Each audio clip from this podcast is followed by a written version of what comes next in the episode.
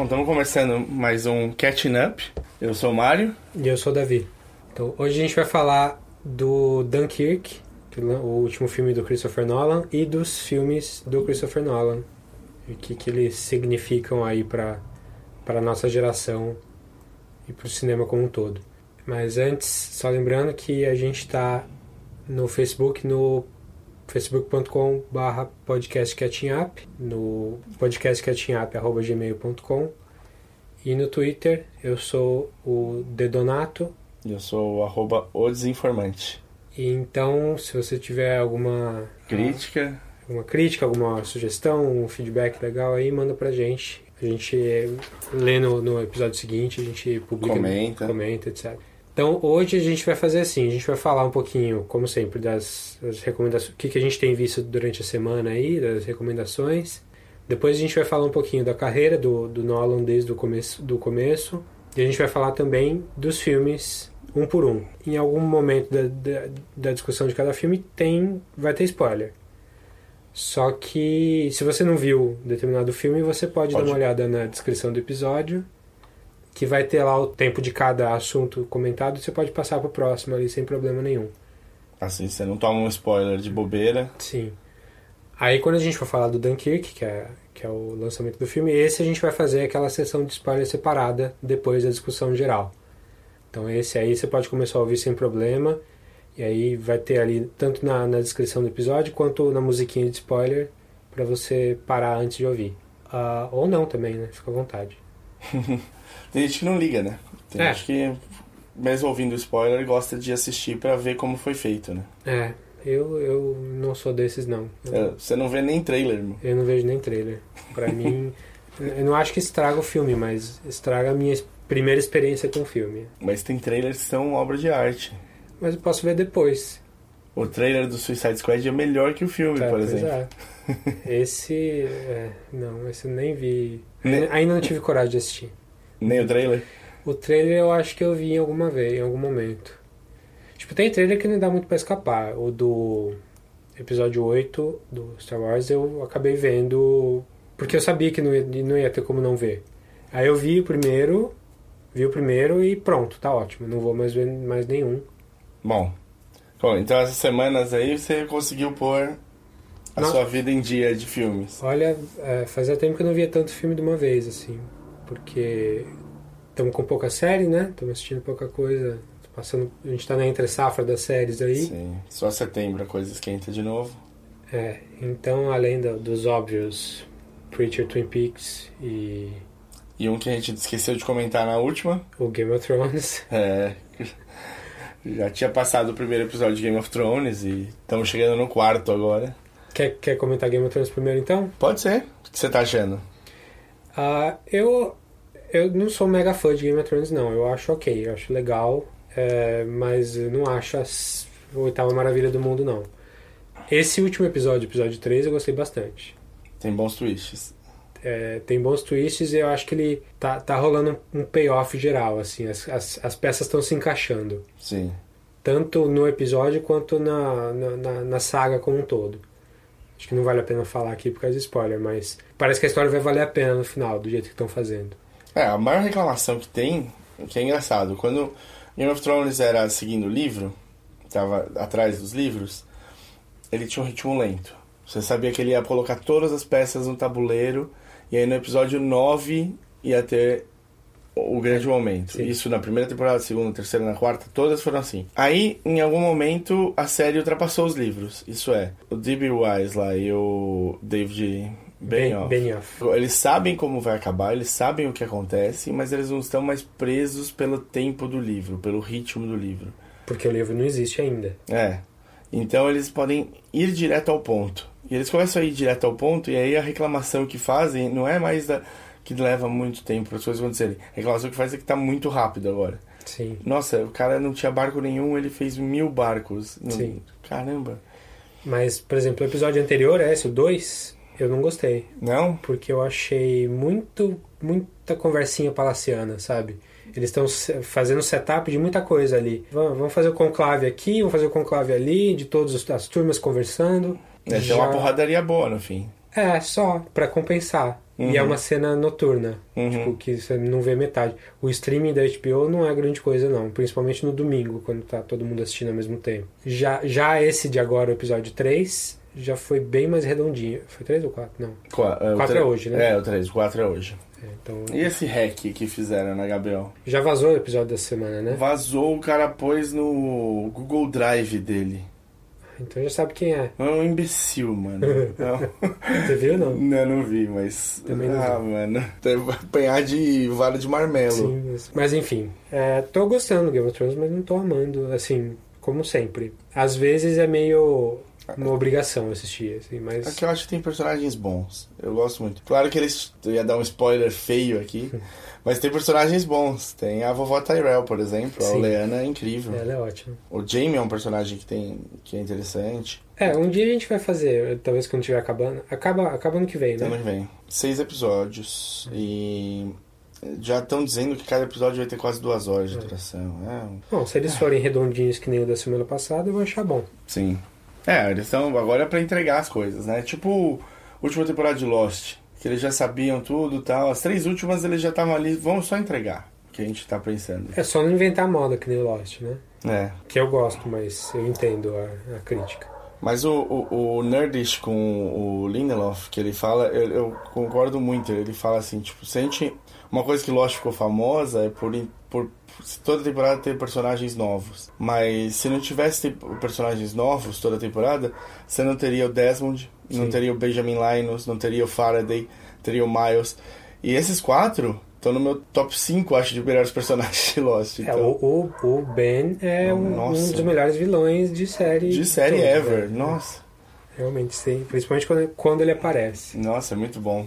Bom, enfim, vamos lá. Então, eu vi bastante filme essa semana. Um deles foi logo que o Romero morreu, o George Romero. Então Um eu vi. tributo. É, eu fiz a lição de casa porque eu não tinha feito ainda. Eu não tinha, nunca tinha visto o primeiro, O Night? Night of the Living Dead. É legal. E gostei. É tipo um episódio de Twilight Zone, assim. Faz muito tempo que eu vi. Ele não ficou datado? Não, assim. Tava entrando na faculdade de cinema. algumas coisinhas você vê que para um filme que traz a mitologia do, dos zumbis como elas existem hoje, ele até que é bem diferentão. Tipo, os zumbis não chegam a correr, mas eles são meio rapidinhos, eles usam ferramenta, tipo, eles tacam pedra em você. Ah, Tipo- o último dele, né? o último não, o penúltimo, que é o World of the Living Dead, alguma coisa Land. assim. Lands of the Living Dead. Foi o último que eu vi. Eles usam motosserra, né? Os zumbis. Ah, eles, pois é, cara. eles, eles pegam coisa na rua e vão, meu. É, o Land também foi o último que eu vi, que é com a Michelle Rodrigues.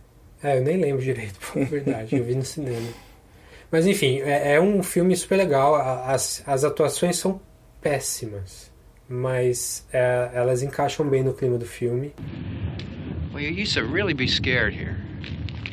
Johnny, You're still afraid. stop it now. I mean it. They're coming to get you, Barbara. Stop it. You're ignorant. They're coming for you, Barbara. Stop it. You're acting like a child. They're coming for you. Look, there comes one of them now. He'll hear you. Here he comes now. I'm getting out of here. Johnny.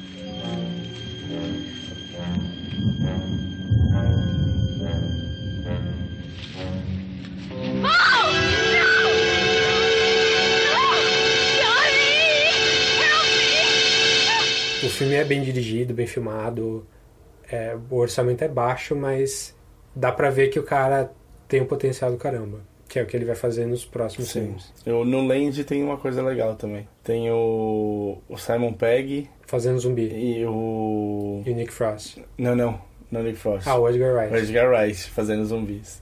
É no Land, não é no. Acho que é depois, é no Diary. Não, acho que é no Land. É no Land? Lá- Eles porque estão na lá- capa, inclusive. Eles filmam o chão e mandam pro Romero assistir, pra dizer o que ele acha. E o Romero adorou. E aí, quando ele vai filmar o Land, ele fala: Meu, traz, traz os meninos. Traz os meninos aí. E aí, eles ficam lá de zumbi. Tem duas, duas cenas que eles aparecem, acho. Só que ficou tão legal que eles colocaram os dois na capa do filme. Se você olhar, dá pra ver o, o Edgar Wright e o Simon Pegg de zumbi na capa. É, pena que o filme não é grande coisa, né? Mas é uma boa homenagem. É, é, eles ficaram super felizes, né? Filmaram Ah, com, lógico. que mais? Eu vi dois filmes de exploração da selva sul-americana aí, mas bem diferentes. O primeiro é o filme do, do Herzog, Aguirre, Velho de guerra. The Wrath of God, de 71. Primeiro filme grande do Herzog e a primeira colaboração dele com o, com o Klaus Kinski, que é um, um dos atores mais malucos, assim, de, de psicopata mesmo. É aquele cara com a cara bem puxada pra baixo, assim, com os olhos Ele tem uma cara quadrada.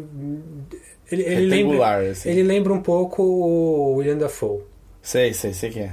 com o olho mais esbugalhado. Mas entre outras coisas muito malucas que ele fez, foi um dia ele tava de saco cheio da, do barulho que estavam fazendo na barraca à noite, lá na, na, na selva, que ele puxou uma arma e deu um tiro na barraca, que arrancou o dedo de um cara lá, do extra. Meu Deus. Ele ameaçou matar o, o, o Herzog várias vezes também. O ator? É, não, sim. ele, ele não, não parecia louco só, ele era louco. Não, ele é louco, ele é, Ah, ele é que maravilha. morreu, morreu, mas No, no dia que ele deu tiro na barraca. Não, sempre, era normal. Eles, eles têm. Tanto que o Herzog fez um documentário depois sobre a relação dele com o Klaus Kinski. Eles fizeram tipo uns 4, 5 filmes juntos. Chama My Best Fiend, que é meu melhor meu, meu melhor inimigo. Inimigo. É, exa- exatamente sobre a relação Achei deles. que era. Se tivesse. My, my Lib. My Liebster Fiend, Fiend. que é que é Uhum. a mesma coisa. Mas então, ele é maluco mesmo e, e no filme dá pra ver que ele, é, ele ele faz o papel de um conquistador espanhol lá que meio que toma conta de uma expedição e começa a dominar o lugar ali, achar que eles estão fazendo um reino só ali no lugar onde seria o Peru hoje em dia. E é um filme maluco, assim, um filme de, de, de delírio e de mania de grandeza. Chama The Wrath of God, eu não sei como é em português. A ira, E, é, a ira né? de Deus? Eu não lembro se te- tinha sob- o, o Subtítulo. subtítulo. Eu, o, eu assisti ele, assisti bem entre aspas, na 2001, que eu pus pra passar uma vez. E eu lembro só de, do título Aguirre, eu não lembro se tinha mais o. É, em, em inglês e em alemão é a ira de Deus, né? A guerra é a ira de, a ira de Deus, porque é como ele se chama. Ele, ele diz que ele é a ira de É, Deus isso. que tá ali pra botar o terror em todo mundo. If I, Aguirre, want the birds to drop dead from the trees, then the birds will drop dead from the trees. I'm the wrath of God. The earth I pass will see me and tremble. Eu acho que em português ficou Confusões na Floresta. O maluco na floresta, o maluco na selva. Ah, então é um filme bom. Acho que o Fitzcarraldo é melhor. Mas, mas é bom também. E outro filme de exploração de selva que eu vi, que é um novinho, chamado Lost, Lost City of Z. Acho que ainda tá no cinema. É, foi desse ano. É, acho que ainda tá passando aqui no Brasil no cinema. Que é do James Gray, que é o cara que fez A Imigrante há pouco tempo, e We On The Night com o, Mark Wahlberg, e o Rockin' Joaquin Phoenix. Phoenix, Gangsters e Clubes. É, é, então ele faz um filme bem diferente do outro, isso é legal.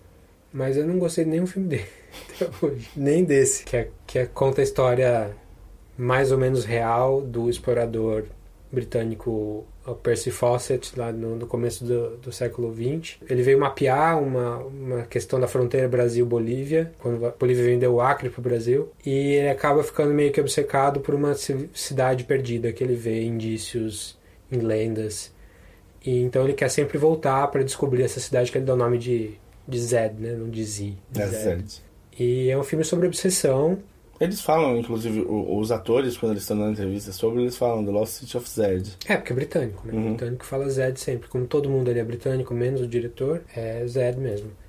Mas ó, o marketing, acho que pro mercado americano é Z e acaba ficando geral. Sim, assim. é. Mas enfim, eu achei não gostei não. Achei um filme muito mal construído no sentido de que não dá muito pra entender. Ele até fala que o cara tá obcecado, mas as coisas que acontecem no filme não dão muito a entender que ele não, não tá justificando as coisas que acontecem ali.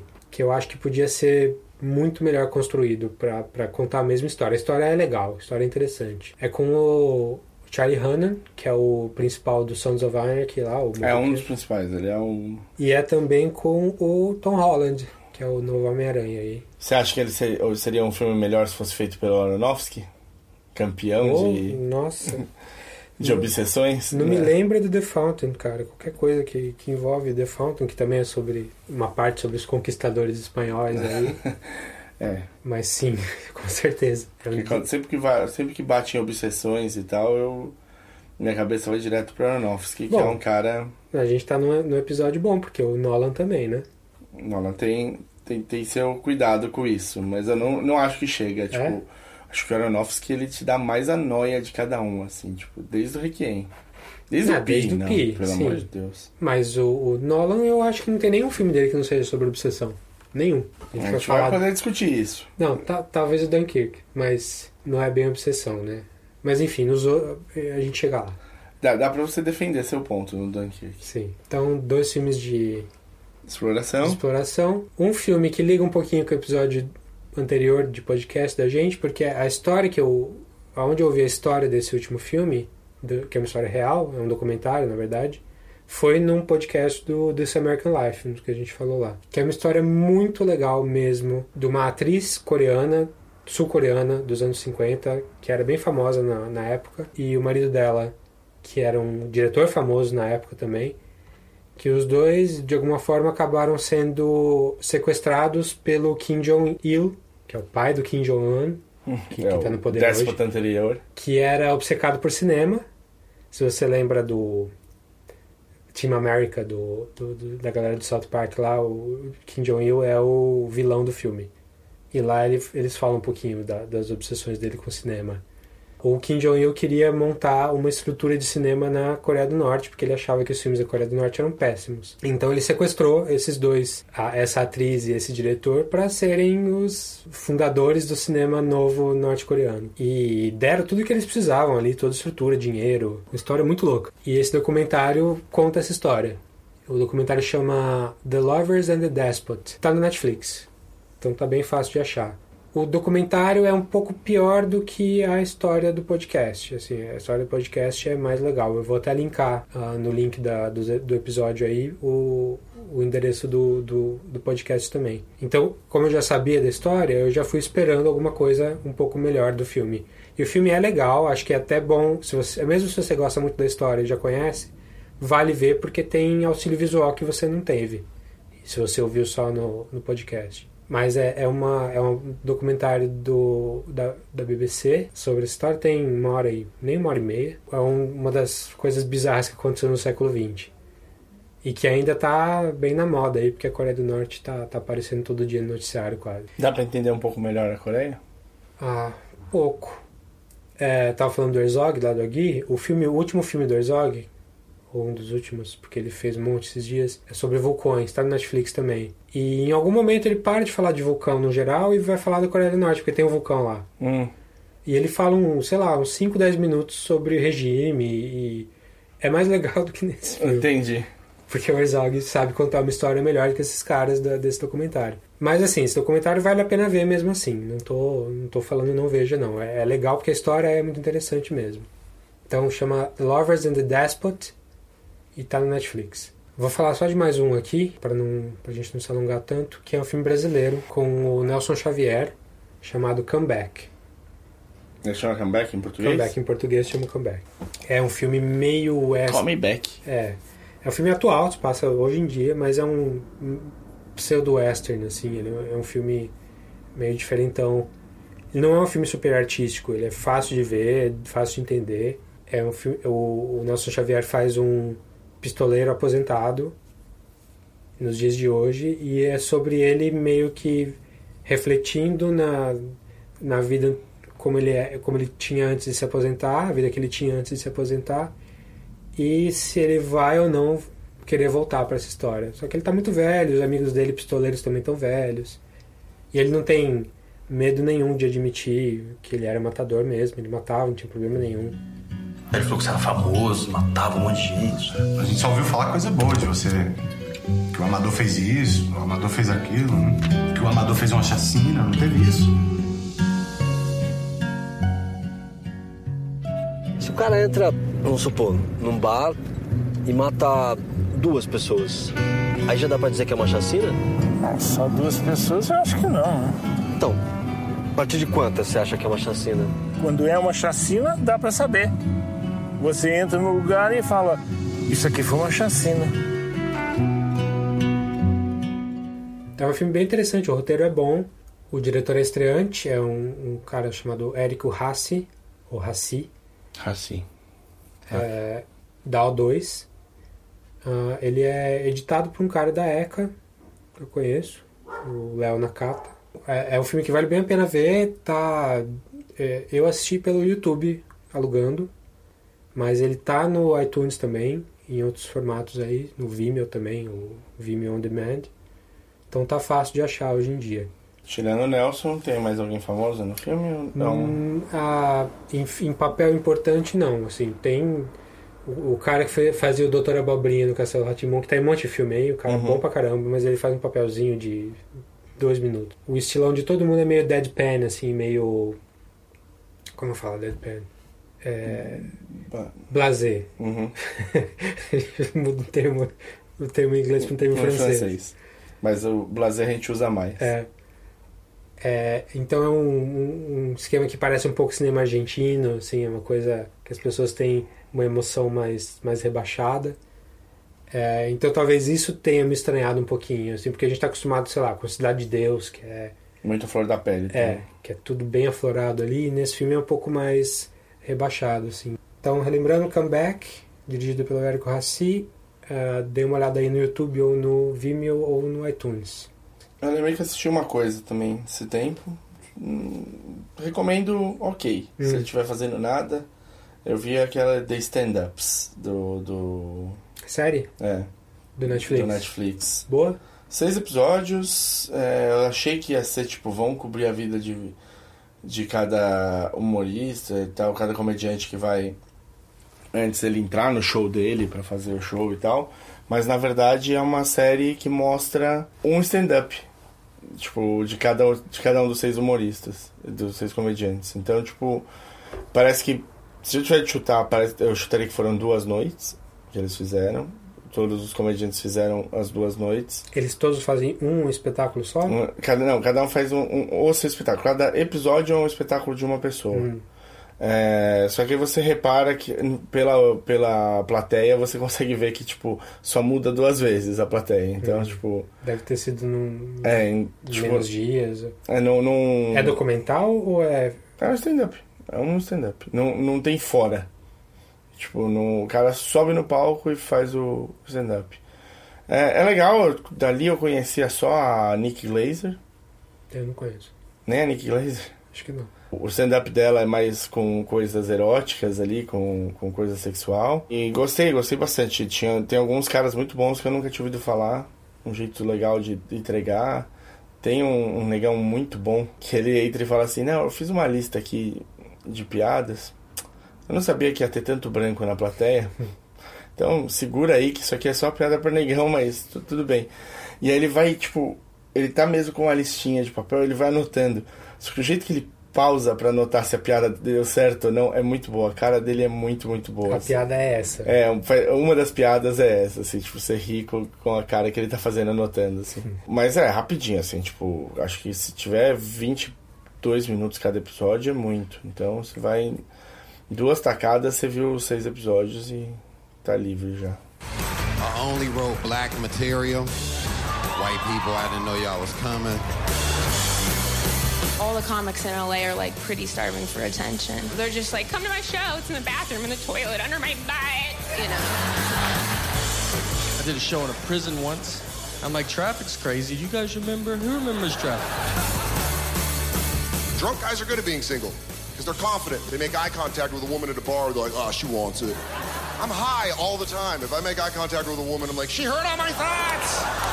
Stop writing to me about your half marathon, by the way. Like the 13.1 sticker, that's. I'm half proud of you. Like, I don't know what to tell you. Turn around and go back. Então chama Stand-Ups. The Stand-Ups. Tá no Netflix. Sim, é do Netflix. Estará lá. Legal. Então é isso? Isso.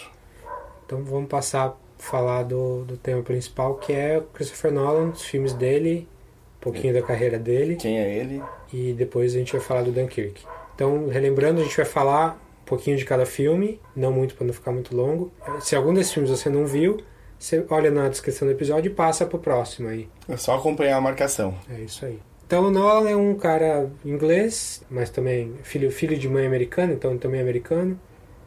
Começou fazendo faculdade lá, lá em Londres, conheceu a esposa, casou, bonitinho, é um cara de família, né? E diz ele que aprendeu tudo sozinho. Tanto de família que ele vai com o irmão onde ele pode. Pois é, então, a produtora dele é a esposa e o escritor dele, o roteirista principal dele é o irmão.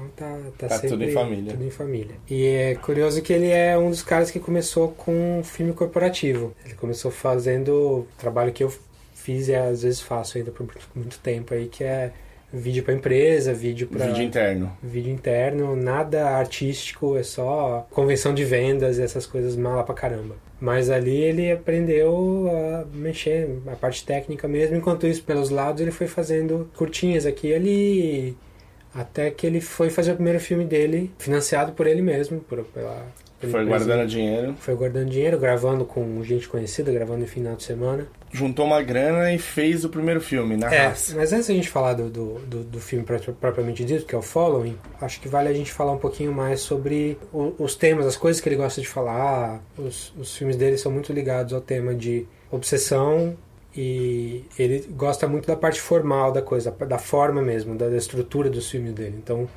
os filmes dele muito, muitas vezes são não lineares. Ele gosta de não linear. É um cara que gosta de brincar com estrutura. É. E sempre cerebral, sempre é um, é um quebra-cabeça pra gente ver. Você senta ali no filme, no- na sala de cinema, não é pra se divertir.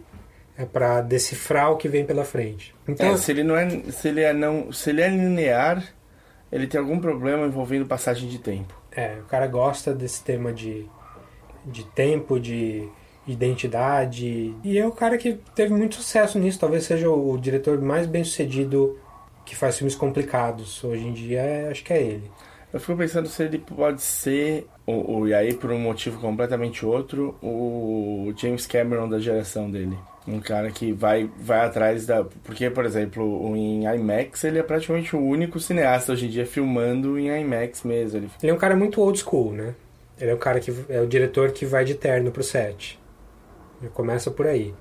É um cara que não tem celular, não tem e-mail, não deixa entrar celular no set dele. Então é um cara um velho chato, basicamente.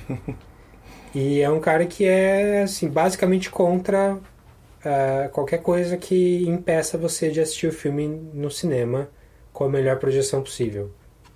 Então, recentemente ele falou um pouco mal aí do Netflix, porque ele não trabalharia, não trabalharia pro Netflix, porque ele acha que os filmes dele tem que ser pra cinema. Cinema. E ele tentou direito. Claro. Claro. um- um- Fora que ele faz filmão mesmo, né? Ele faz uma coisa que é maior do que uma tela de, de TV.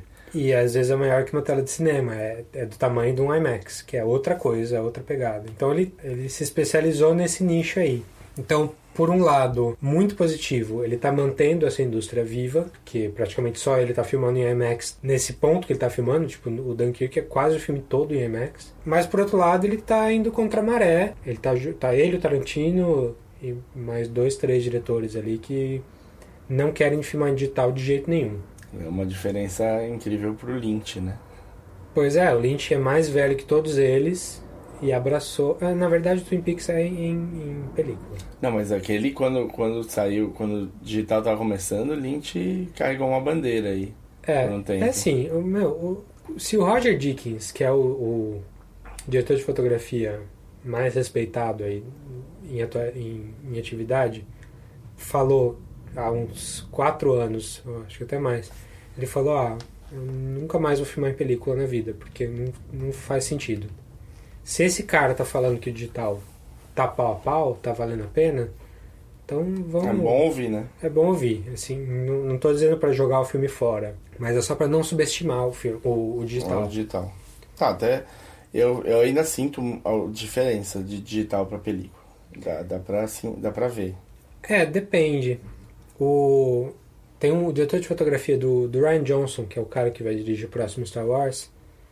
É, ele andou fazendo uns testes aí, teste cego mesmo com a galera da indústria, super ambiente controlado, em que ele pega o filme, ele faz, tipo, pega seis câmeras, uma, duas de filme e o resto digital, e ele prepara ali, tem uns filtros que ele coloca e ele coloca e, e equaliza todas essas, essas imagens e passa para os caras mais fodões, no ambiente mais controlado, mais certinho, os caras não sabem. Não dá pra Não dizer. vê a diferença.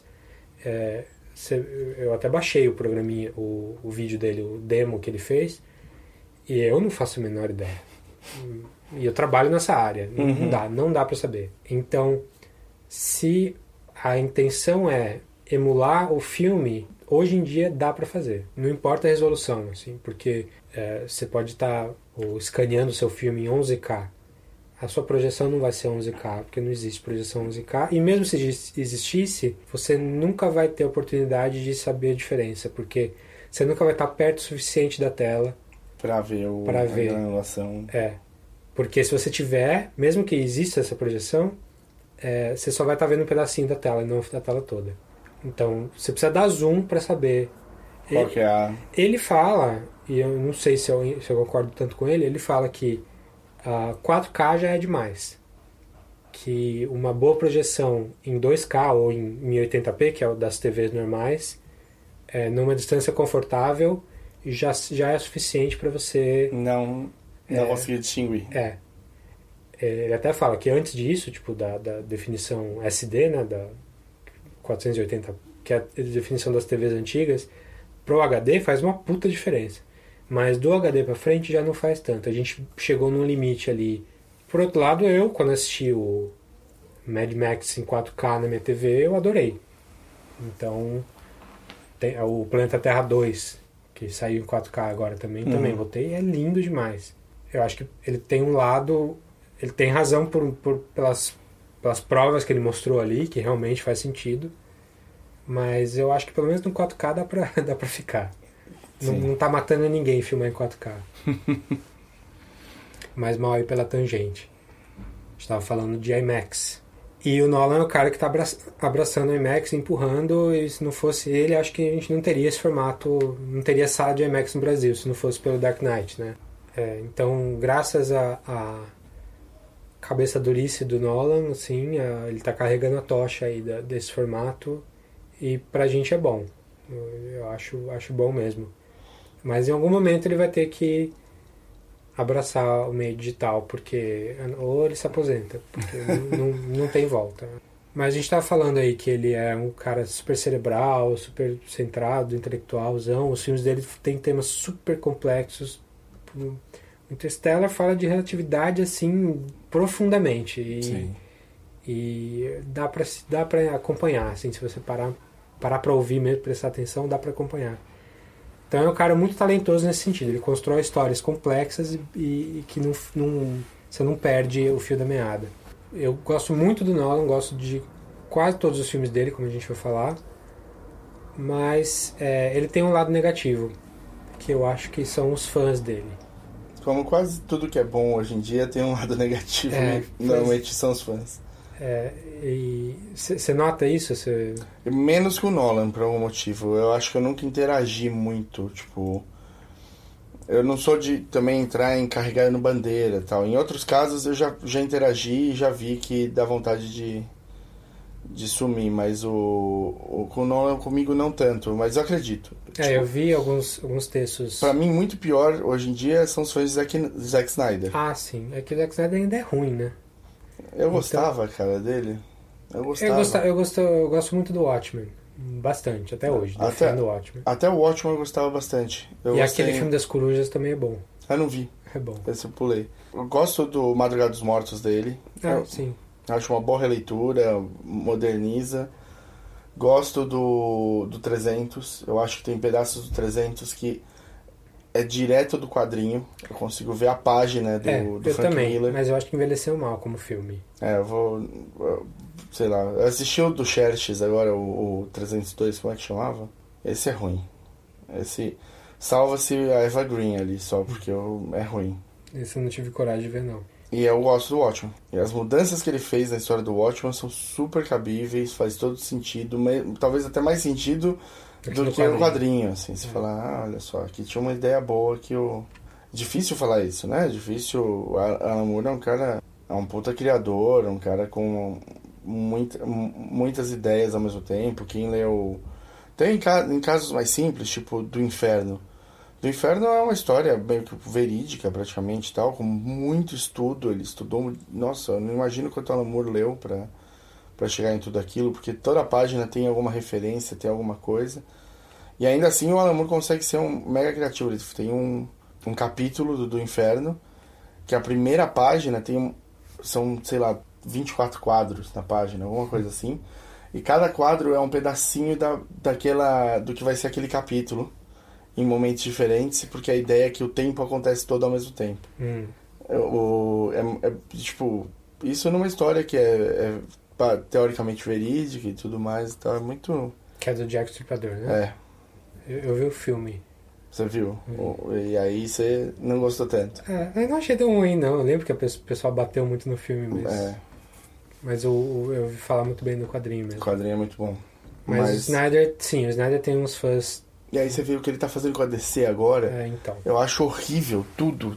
Uma escolha péssima de cor, de, de utilização de CGI. Tipo, CGI tosco, que você não precisa mais fazer esse tosco, sabe? A não ser que seja muito uma escolha estética. E abusando do, do- da câmera lenta. Puta, cara, o que era antes estilo, agora ficou. sei- Agora é uma muleta, né? É, e aí você fala alguma coisa do Zack Snyder online, nossa, Cai matando. sai gente até do brota do chão, cara.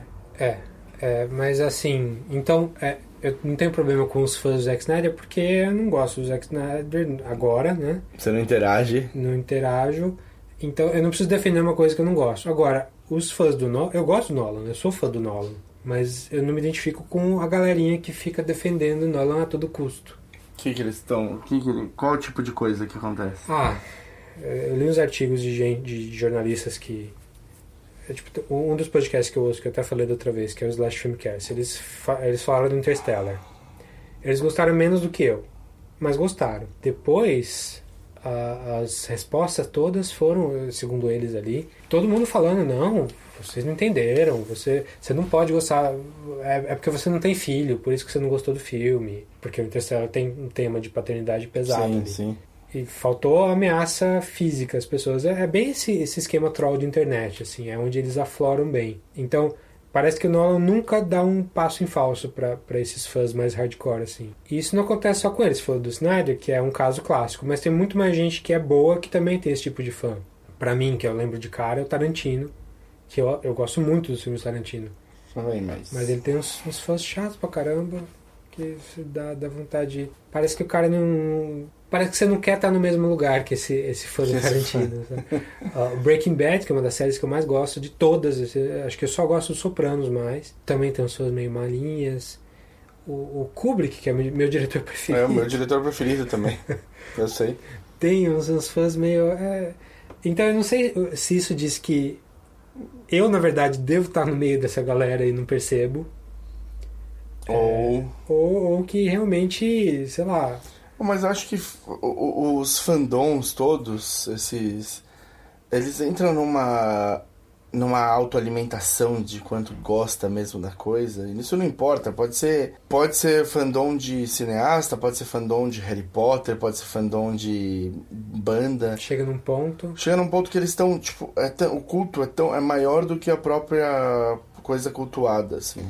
É, mas acho que tem uma diferençazinha, por exemplo, Star Wars. Não tem fandom maior na história do que Star Wars, eu acredito. Só que os fãs de Star Wars super pesados, eles criticam a obra Star Wars o tempo todo. Lógico, porque o, o, Porque o George eu- Lucas foi lá e fez o 1, 2 e o 3, cara. É, e mexeu nos, nos originais. Nos originais. Então talvez seja isso. Acho que isso que tá faltando pra, pro Tarantino, pro, pro... Fazer uma cagada grande, Tem que fazer uma cagada. assim. pra, pra ver se... Um Jar Jar Binks da sua carreira. pra ver. É, Mas o que eu quero dizer é que o Star Wars tem esses fãs super fiéis, mas que eles entendem que o, o, o que eles gostam tanto assim é falho. Sim.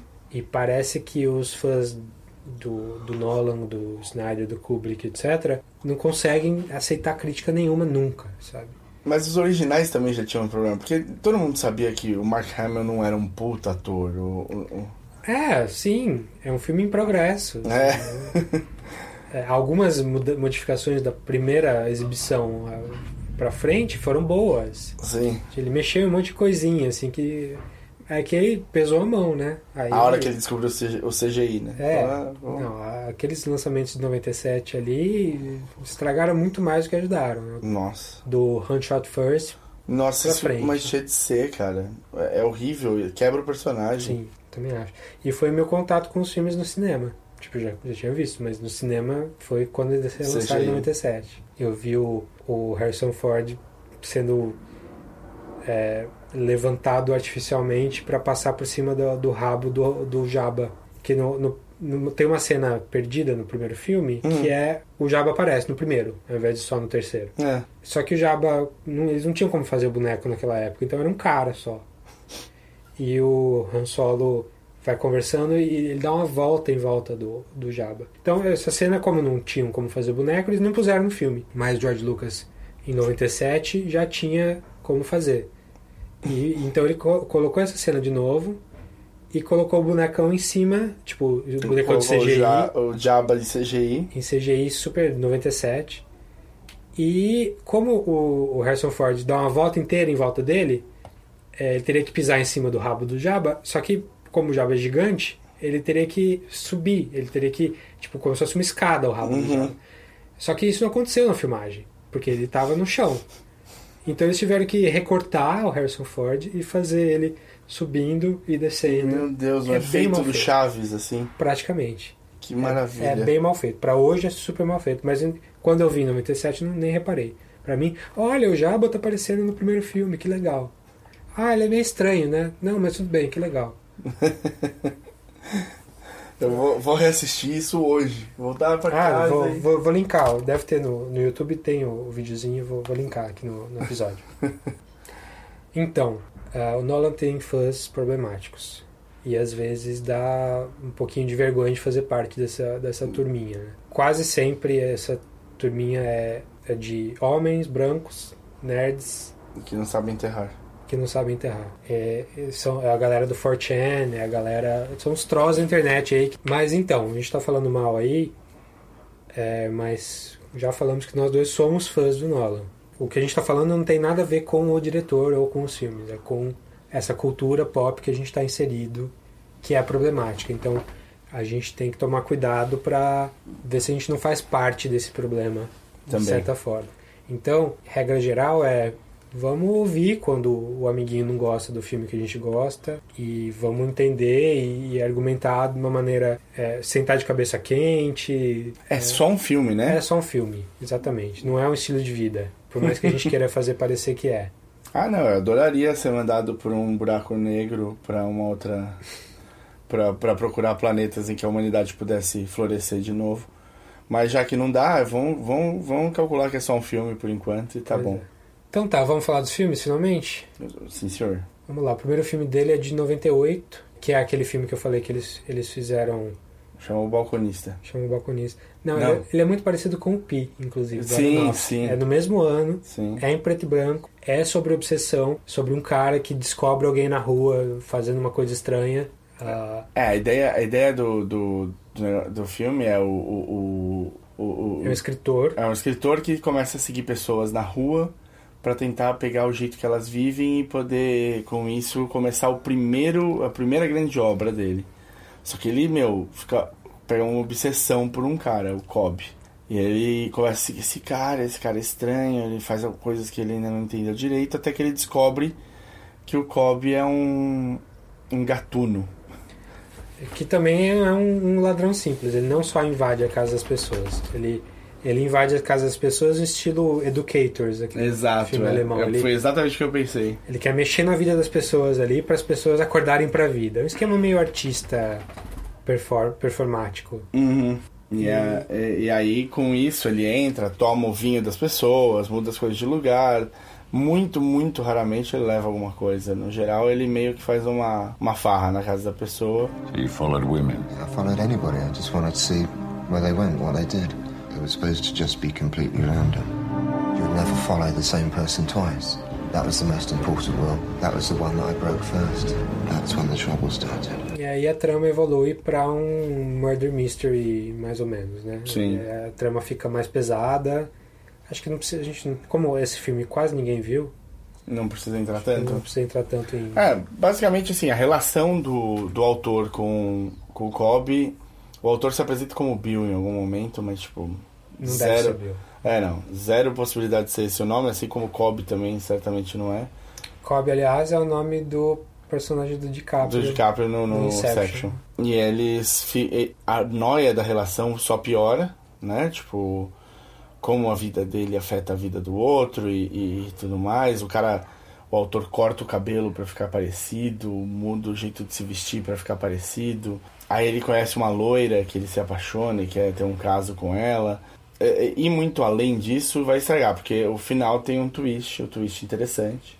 Não, é não é um twist do Shyamalan. Não. Mas é um twist quase do memento do, do Amnésia. Sim. Então já dá pra ver ali as, as origens da, dos temas que ele vai colocar pra frente a partir do, nos próximos filmes. Sim, é um filme estranho, assim, não era um filme que eu tava esperando.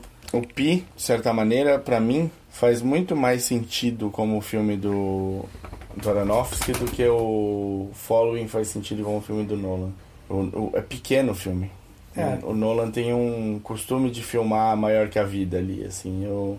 Não, não podia ainda. É, Ele filmou em 16mm, assim, ele filmou baratinho, duas câmeras ali, uma pra externa, uma pra interna. Só ele, ele mesmo sendo diretor de fotografia, é um filme, quase um filme de estudante. Mas que, por algum Abriu motivo, porta. fez um sucesso relativo, passou nos festivais aí e acabaram chamando ele para os Estados Unidos para fazer o filme dele, que é uma honra aí entrar pro, pro esquema de estúdio em fazer um filme barato ainda. Mas filme de autoria, né? Filme de autor. Filme dele, escrever e dirigir o seu próprio filme em estúdio em Hollywood é pra poucos. É pra poucos. E foi que ele fez. Você quer falar mais alguma coisa do Following? Não, não, tô tranquilo. Tô pronto pra falar do próximo. Então o próximo foi o filme que todo mundo conhece, Que pra mim era o primeiro dele. que é o Memento, Amnésia. que em português ficou amnésia, que é o contrário de Memento. É.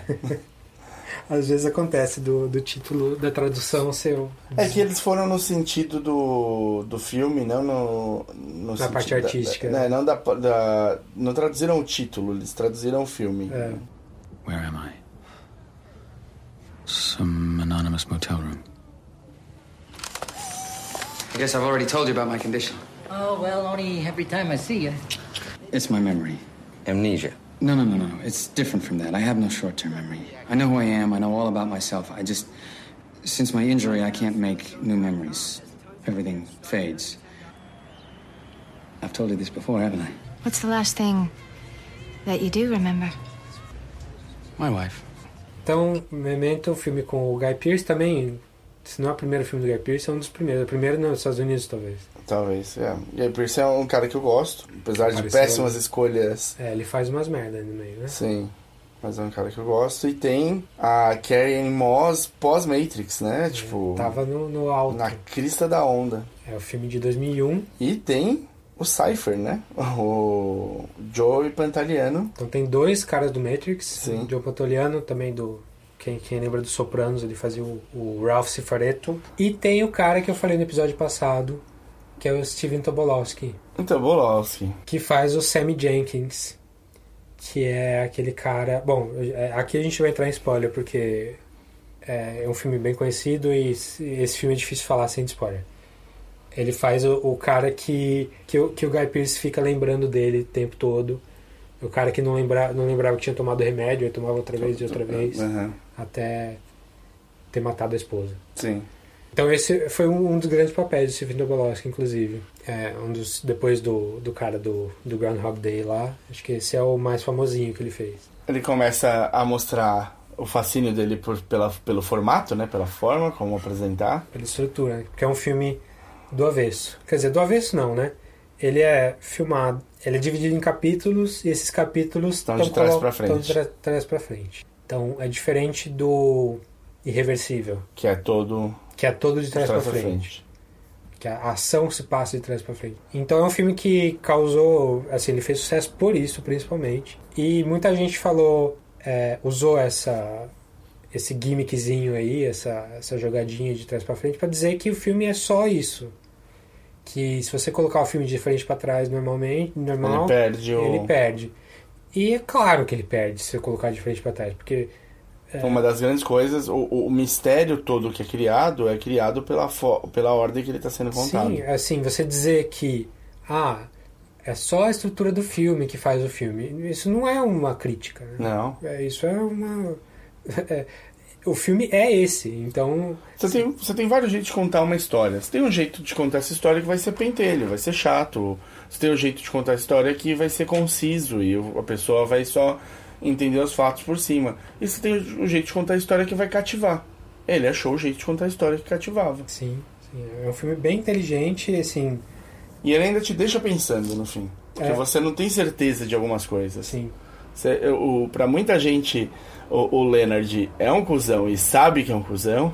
E pra muita gente, não. Ele tá vivendo dentro de um looping que ele até criou pra ele mesmo, mas que ele não, não teve controle total sobre como ele criou isso. Ele não tem. É um cara que padece de uma doença. Sim, é. No, no, no geral, acho que a explicação mais comum é que ele fez aquilo com ele mesmo. A, a ideia toda do. Assim, a ideia é se o Pantoliano é inimigo ou não, Não. é ambígua. Super. Mas, de qualquer maneira, o, o, o Leonard criou aquela situação para ele, mesmo, sim. E aí você não sabe se, Se foi de cuzão ou É. se foi sem nenhum controle. Exatamente. O, parece que o DVD do filme tem um, um esquema ali que você assiste, Assiste na ordem certa. ordem certa. Eu nunca fiz isso ainda. Um dia ainda, ainda acho que vale a pena parece fazer. ser- parece legal. E, eu, e ele traz também uma ideia muito boa do cara que perde a memória de curto período lá e, para não perder ele tatua nele mesmo, ele escreve nele mesmo. Sim, é um conceito super diferente, né? Sim. Original. Falso. Nossa, a cena do café da Karen Moore. Que é a a, a cena- Natalie, é Natalie. Que é a não, cena né? que ela, que ela morre. Que- Não, é, que é que ela, não, a cena que eles se conhecem, que ele fala que ele perde a memória, não sei o que lá, e ela vai e cospe no café na frente dele, e aí Pra- ele esquece e toma o café, né? Tipo, Pra provar pra ela. que sim. É um filmão mesmo. Depois do Memento veio Então, mega sucesso, filmão. é, ele estourou aí. É um filme barato, mas que, que teve público mesmo. e ficou, fez, deu fama pra ele, deu possibilidade de ele juntar o casting que ele juntou pro filme seguinte. Que não é um filme dele.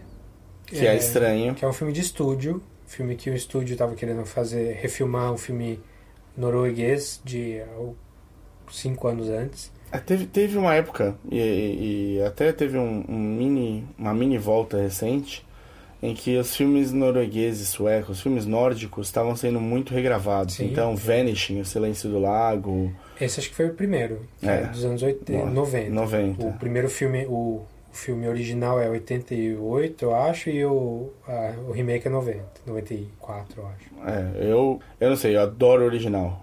É muito. Sim, te é bem- deixa muito mais aberto a, a interpretação. O, o americano fecha muito o negócio. Eu adoro, eu gosto mesmo, eu gosto do, do, do filme. Sim, Tipo, é um também indico. Então, o, o- já tinha ali um, um pouco de tipo, ah, vamos olhar os, os, os filmes nórdicos que estão saindo e tal.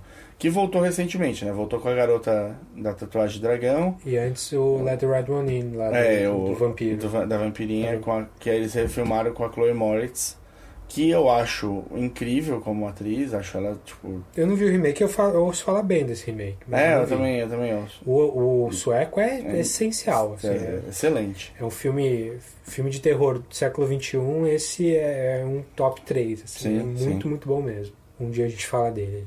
Mas é, realmente, ele entrou nessa moda aí de refilmar filmes escandinavos. Ah, e esse estúdio queria refilmar esse filme norueguês de 97, que também chamava Insomnia. Só que eles queriam refilmar em Hollywood com um elenco mais mainstream e botaram ali o, o Al Pacino. Então já começou bem. E não só o Alpatino. Além do Al Pacino, botaram uma atriz que estava na moda ali, que é a Hilary Swank. Tinha acabado de fazer o... Acho que não tinha Não ainda. tinha feito ainda. Mas ela já ela tinha, Tinha feito Karate Kid 4. tinha feito Karate Kid 4. Ela não tinha feito o Million Dollar Baby ainda. E fizeram um grande twist ali de colocar o Robin Williams como Um papel sério. um papel não só sério como de vilão. Que o papel dramático ele já tinha vários. Uhum.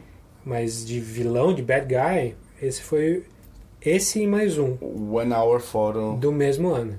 Os dois filmes são de Sim. 2002.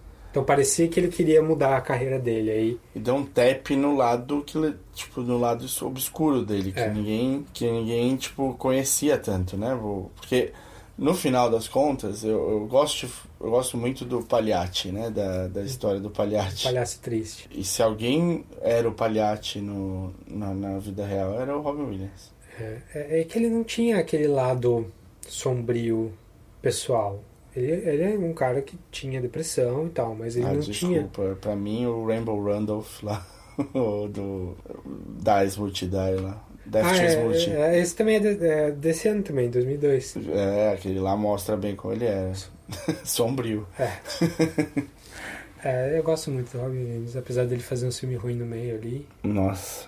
Eu, eu não gosto de dois, mas assim, de, de querer dar na cara. O Pat Adams. Você não gosta? Não eu gosto. também não gosto, eu detesto. Odeio o filme que eles falam, ah, vamos fazer um filme pra todo mundo chorar do começo até o fim? É. Vamos, vai ser ótimo. É muito manipulador, né? É. E o aquele é, Amor Além da Vida lá. Eu É gosto desse filme. É lindo visualmente, lindo. Porre. Porre em todo o resto. A história rever. mais batida do mundo. Eu não tenho coragem de rever, porque eu, eu- Mas eu lembro que eu gostei muito na época, e apesar da crítica ruim, assim, porque tinha uns temas que eu gostava. Não, e era incrível. Tipo, eu, eu assisti no cinema, eu fiquei maravilhado mesmo com, a, com essa parte da Visual. Das, da- visual das telas, né? Porque são telas pintadas praticamente. Mas odiei todo o resto, odiei. Até as caras do Williams eu odiei. Odiei Cuba Gold Jr., odiei a... O- a história é do Richard Matheson, que é um cara que escreveu um monte de Twilight Zone. Não, é o- sim, é o cara da, da caixa, não é? Ou O não? cara da caixa É. e o cara do I Am Legend. Sim. Não, o cara é bom. Eu não sei porquê, eu achei piegas. Não, achei todo piegas. mundo. É piegas. O filme é piegas. Aí eu fui falar com todo mundo que tinha mais de 58, vai? Todo mundo adorou. É. Tipo, mexeu no- na, na alma da pessoa, sei lá, foi reencontrar uma- um amor perdido. Sei lá eu, cara, o que, que aconteceu. Mas as pessoas acima de 50 anos parece que gostaram muito mesmo. Eu é que sou pentelho. É, a gente era novo também, já adolescente, vai saber. Mas enfim, Robin Williams. Eu revejo quando eu passar de 50. Então, eh, eh, que fique claro aqui que você é fã do Flubber. Flubber, é isso. É, meu, é o meu tipo de. Não, ele tem. Tá bom, ele tem mais problemas do que esses dois. Tem bastante filme ruim, bastante. Mas, Mas, ele ó, é incrível. Quando ele é bom, ele é muito bom. Então, ele fazendo um papel de vilão ali, é um filme que se passa no, no Alasca, que na Noruega se passava, é tipo só na, Na, na, na Noruega. Normal. que ele usa o, o esquema do, do Sol da Meia-Noite como um, um pretexto para como o cenário Um trigger pra insônia para insônia do personagem do Al Al Pacino, Pacino. que sente tem uma questão de culpa dele ter feito Tá matado um- o parceiro dele, por acidente. total acidente. Ou não. E aí entra toda aquela questão de puzzle de novo, de quebra-cabeça que o Nolan adora, que todos os filmes dele têm, que você fica, primeiro que você só a- as peças só caem no final, não necessariamente com um twist, mas com a, a história se encaixa no- nos últimos cinco minutos. Antes disso ainda tem coisa acontecendo. Apesar de tudo isso, é um filme muito menos autoral pra ele, né? Porque o roteiro não é dele, assim, ele, ele deu uma passagem no, no último rascunho do roteiro, mas era um filme que já estava pronto, né? Já, já foi feito. Ele só deu o que dava para fazer ali, como com um orçamento maior que ele nunca tinha tido. É um filme bom, certo? Não, é- é bom, é bom. É, é assim, o que é incrível pra mim, e isso me lembra um pouco o, o- o- a situação do Shyamalan, é que tanto o, o... Esquece o Following. Tanto o Nolan quanto o Shyamalan, eles fizeram um primeiro filme, vai, Que estourou. Que estourou. O Sexto Sentido também não é a primeira do Shyamalan, então vale. Vale. O- Eles fizeram um primeiro filme que estourou e levaram uma multidão de pessoas pra assistir um filme que era completamente diferente do anterior. Que é o Unbreakable. Do Unbreakable do lado do, do Shyamalan, que não era um filme do, do, do- de twist, não era, ele era um filme de quadrinhos. O twist é esse. Você tá indo ver uma história de super-herói. E o Nolan no Insônia, que é um carregado, é um filme pesado. Ele, o, o- a ordem, ele tá ordenado do jeito normal. O cansaço que o Alpatino vai sentindo, a dificuldade dele dormir, transfere da tela pra você. É, um filme que... É um filme de ator, não é um filme de, de diretor. Diretor. E assim, a comparação do Shyamalan, é, o, o meu problema com ela é que o, o segundo filme do Shyamalan, Unbreakable, era um projeto autoral. Sim. E o Insomnia não é. Mas o Unbreakable. ele- Não, assim. E diferente, o Insomnia não virou um cult depois do diretor. É, não. Não. E o Unbreakable hoje em dia é um cult. É, é- porque o tipo. As pessoas estão redescobrindo o Unbreakable. Sim, sim. Até, até pelo último filme. Sim. Mas o Insomnia, eu acho que não é o pior do Nolan Não. por um motivo só que a gente vai falar daqui a pouco. Mas é o segundo pior do Nolan. Sim. Ou segundo menos melhor, vai, porque é um bom filme ainda assim. Então, é, filme. Ah, não, é um filme que eu assistiria. É que falar que é do Nolan me traria uma expectativa outra. Sim. Aí, depois disso, ele foi chamado para alguns projetos que ele acabou desistindo. Tipo, ele, ele- parece que ele tinha tava pronto para fazer uma biografia do Howard Hughes. Assim, com o roteiro que ele tinha adorado ter escrito. E aí ele descobriu que o Scorsese estava fazendo o Aviador. The Way of the Future. E aí ele desistiu. Ou, sei lá, se foi eles foram quem tava financiando ele. Isso é muito engraçado em Hollywood, né? Tipo, essas coisas, as ideias que ficam no ar e, tipo. Acontecem ao mesmo, Ao mesmo tempo. né? tempo. Então, desde o Volcano, Dante Speak, o, O Bugs impacto profundo e. e o Armageddon, Armageddon. o Bugs Life e o Ants, que aí acho que foi cópia mesmo. Pior ainda, o Shark Tale e o Nemo. Sim. Aí cópia pra caramba. Mas até hoje acontece essas coisas. né? Sim. Então, ah, o, outro filme do Nolan também teve esse problema, que é o Prestige com o, O- o Ilusionista. Ilusionista. Ilusionista lá do Com o Edward Norton. Que eu Mas- queria que fosse um filme bom, porque eu adoro o Norton. Norton, pra mim. Não é um filme ruim, é que o Prestige é muito melhor. É. Aí ofuscou totalmente. Mas bom, a gente chega lá. Aí o Nolan achou o, o- a galinha dos ovos de ouro dele. Aí ele conseguiu falar com a. conseguiu emplacar com a Warner o, a direção do Batman Begins. Que era tirar o Batman do bueiro. Ele tava depois dos filmes do Schumacher. De, ele precisava resgatar o Batman do bueiro ali que ele tava depois da, do- dos Bat-Nipples e do Meu Deus. Bate-cartão de crédito. Depois de Joel Schumacher. Joel Schumacher, que até tem um filme bom ali, mas ele destruiu a reputação do, do Batman. É que eu acho, eu, eu entendo talvez o que ele. Ele quis trazer os anos 60 de volta. É, ele quis ser engraçadão, mas É, ficou muito brega. Não. Enfim.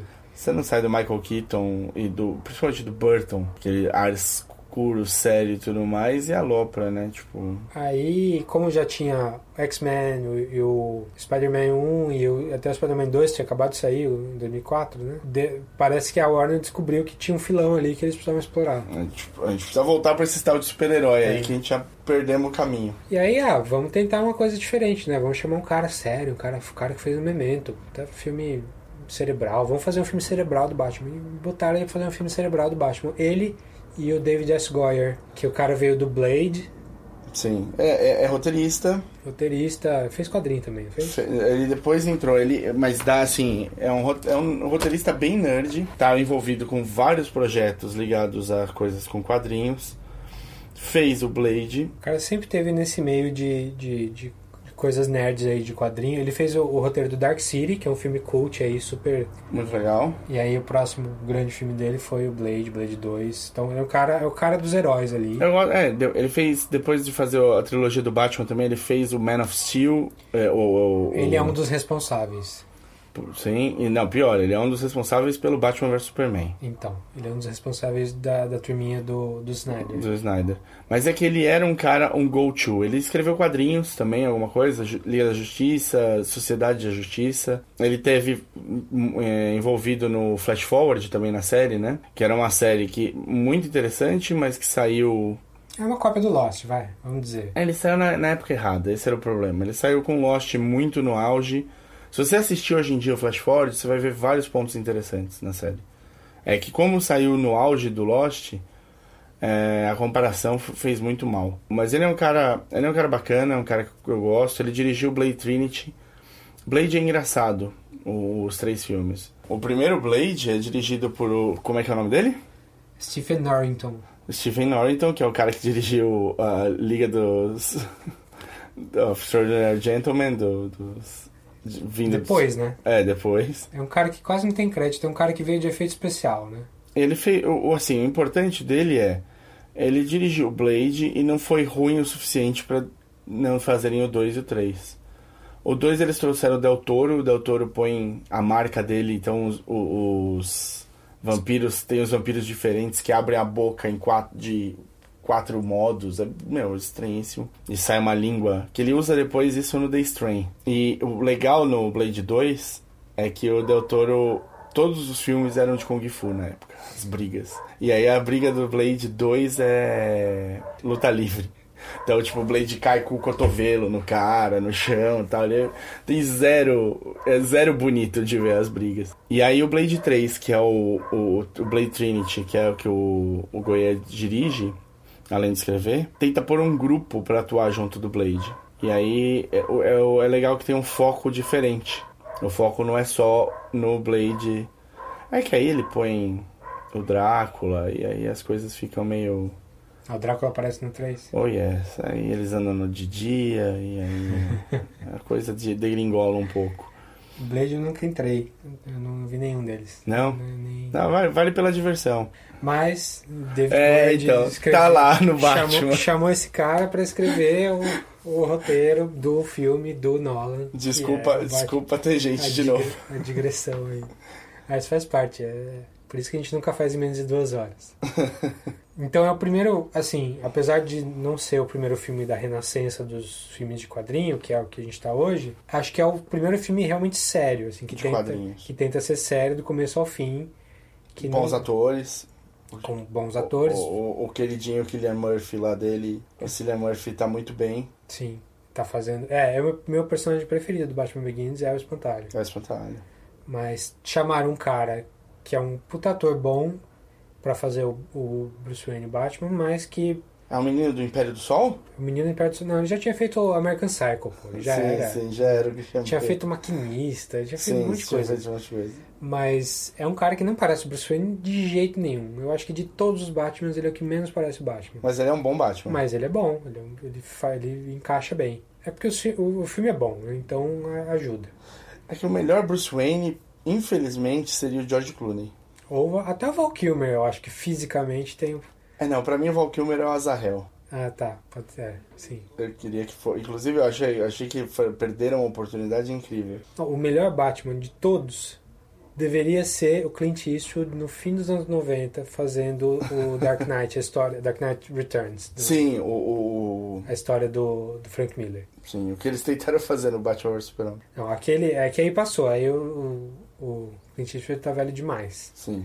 Mas eu acho que ele seria o Batman perfeito. Infelizmente, a gente, a gente não tem um, um Batman excelente fisicamente, mas a gente tem uma voz boa que é do, do Kevin Conroy, né? Que faz Nossa, eu vi. Voz do Batman animado e do, dos jogos do Arkham City, Arkham Asylum.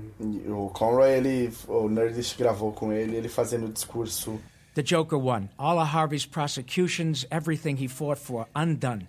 Whatever chance you gave us of fixing our cities dies with Harvey's reputation. We bet it all on him.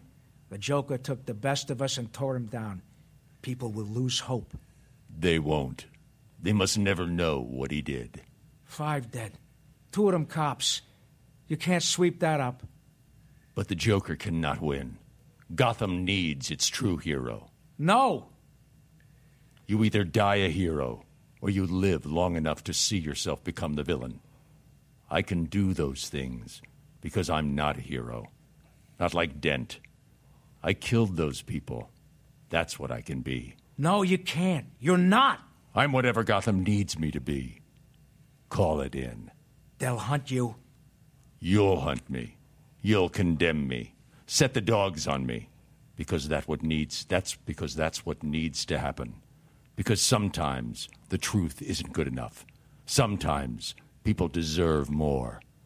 Sometimes people deserve to have their faith rewarded. Do, Do Batman do- do Bale, né? É, pode falar, leia a bula de remédio pra mim, que eu acho que ele tá mandando bem. Mas enfim, o filme é uma, uma guinada aí pra, pra filme de quadrinho sério. Mas ele tem algumas coisas do Nolan, assim, de cara, que é um filme complexo, com várias coisas acontecendo ao mesmo tempo, intercaladas, que é um paralelismo, né? E ele coloca o A Batman. obsessão do Batman também. Ele coloca muita ênfase no, no simbolismo dele. É o filme que melhor explica o porquê que ele é o morcego. Por que, que ele escolheu o morcego? Não é só porque ele tem medo de morcego, porque ele tem medo de morcego e ele quer trazer esse mesmo medo para os Pras pessoas. Então, ele é menos um Batman utilitarista, assim, de tipo, vou fazer, vou, fa vou fazer o meu. E é um Batman menos fascista, eu acho, do que o, o, a maioria dos Batmans historicamente. Ele parece que ele tá um pouco mais inserido na, em Gotham. Eu gosto que ainda assim, nos poucos momentos em que o Christian Bale é o Bruce Wayne, ele tá sempre com uma menina a É, ele é um cola, playboyzão, é né? playboy. Ele manteve pelo menos isso, assim. Sim, sim. E, e o, o mundo de Gotham é um mundo factível, assim. É, os vilões... O, o grande vilão, o primeiro vilão da, do, do Batman Begins é o Falcone, é, que já não seria uma coisa que estaria que tá muito nos outros Batman. Não, não é o Mr. Freeze, não é um cara super over the top, assim. Ele é um, um cara mais Possível, realista, é, é. mais possível. E, aproveitando, o casting é muito bom, né? É, Tom Wilkinson eu adoro. O, você tem o Michael. Caine, o, o Morgan Freeman, a Kate Holmes. A Kate Holmes tá péssima como, como a Rachel Dawes lá, ah, mas é, eu acho que ela fisicamente tem mais a ver do que a, A, a Margaret... a Maggie, Maggie Gyllenhaal. Gyllenhaal, é. É que a Kate Holmes tá, tava bem na curva do, do Tom Cruise nessa época, né? Sim. Bem na época que ele pulou o sofá. E aí a, a Maggie manda super bem como Rachel no, No- segundo, no segundo, apesar de, tipo... Ela é menos bonita, ela tem um pouco menos a ver como mulher do galã. Ela, ela é. Eu acho ela bonita, eu acho ela mais interessante do que a Kate Holmes. Ela é mais interessante, mais mulher do que a Kate Holmes, assim. Sim, Agora, sim. ela tem um ar estabanado por ser tão grande. com Os braços dela são muito longos, eu não sei o que acontece. Mas bom, vejam Secretária ali. Ela é, me preciso ver a convence. secretária, não vi Me ainda. convence super. Mas enfim, além da Kate Holmes, né? Tem o Liam Neeson, que é Sim. o, o grande personagem do filme. Tem o Gary Oldman, que nunca tá ruim em nada, jamais. Que é o melhor comissário Gordon, provavelmente. É, principalmente mais pra frente, assim, no- nos outros. Não, o comissário Gordon atual do Zack Snyder é o J.K. Simmons, que é um puta cara legal também. Mas não, não compara, não. Não, não compara. O Gary Oldman, tipo, vestiu ali. Aí tem o Killian Murphy, que a gente já falou. Tem o, o Ken Watanabe, que é o cara japonês que eles põem nos filmes. Quando o cara é japonês, é esse cara. Não, não, é, é o cara japonês do Nolan. O Nolan gosta do Ken Watanabe.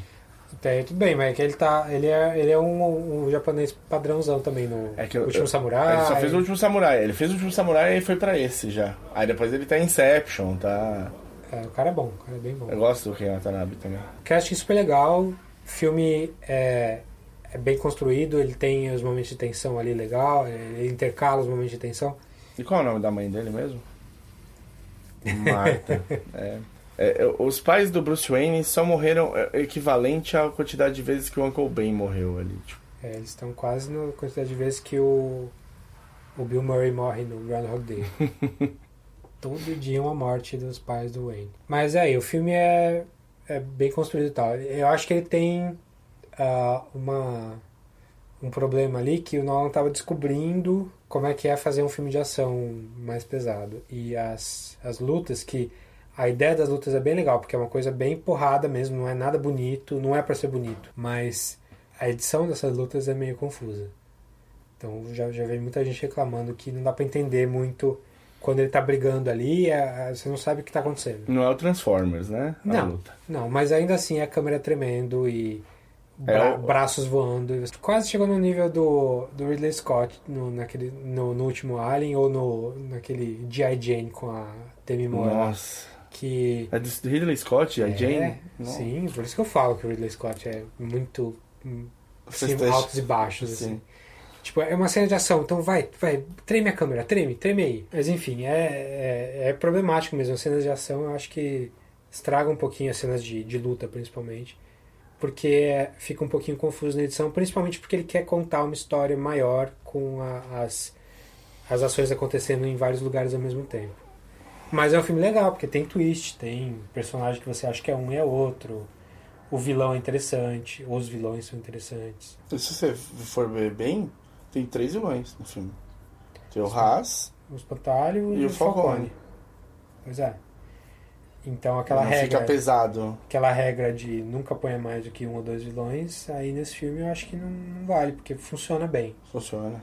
Ele tem um grande problema também, que é pra mim, que é a, o gimmickzinho final. É, é um grande emissor de micro-ondas que vai vaporizar a, a água de Gotham. Uhum. E tá, eles estão lutando no monorail lá no monotrilho, do lado desse negócio ligado, e ninguém tá vaporizado. Todo mundo manteve a água do corpo. É, então a água parece que é só se a água tá no Só no copo. Só no copo. Se a água tá dentro de você, não. Então isso me incomodou desde aquela hora, assim, mas ainda assim é, o filme é tirando esse detalhe, eu acho um filme bem construído, bem legal. Uhum. Então- Então, quem vê depois? Mega sucesso, né? Aí Não, sucesso. Esse, esse não, é difícil ver quem fale mal. ele achou Galinha dos Ovos de Ouro, ele achou um grande estúdio que banque as, as coisas autorais dele, e a partir daí, Olá, Warner. olá Warner, e ele pegou pra fazer o próximo filme e não foi com a Warner, foi com a Touchstone, que é da Disney. E ele fez um filme menor, Eu não duvido que já tivesse um acordo antes de fazer esse. ah, sei, sei lá. É, ele pegou um, um livro de 95 chamado The Prestige, um livro sobre dois mágicos ilusionistas no, Uma competição do. na virada do século sobre rivalidade Isso, rivalidade é um termo que eu tava querendo achar. e obsessão de novo e adaptou colocando o Christian Bale que tinha trabalhado com ele No Batman. no Batman e o ah, O Wolverine. o Wolverine então é o Batman versus Wolverine Hugh Jackman e botou o Michael Caine lá também E a Scarlett Johansson, porque nunca fica ruim. sim tem ela e, e ela nesse filme e a Jessica Biel faz um papel parecido com ela no, Ilusionista. Jessica Biel que tá no Blade Trinity. Tudo volta pro Blade Trinity. Goyer!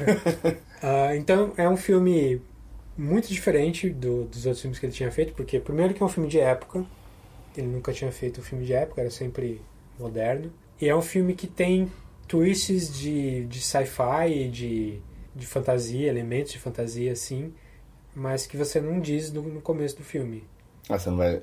Quer dizer, tirando a parte que são dois ilusionistas. É, mas são ilusionistas que fazem truques. Sim. Você, você sabe do começo que eles fazem truques.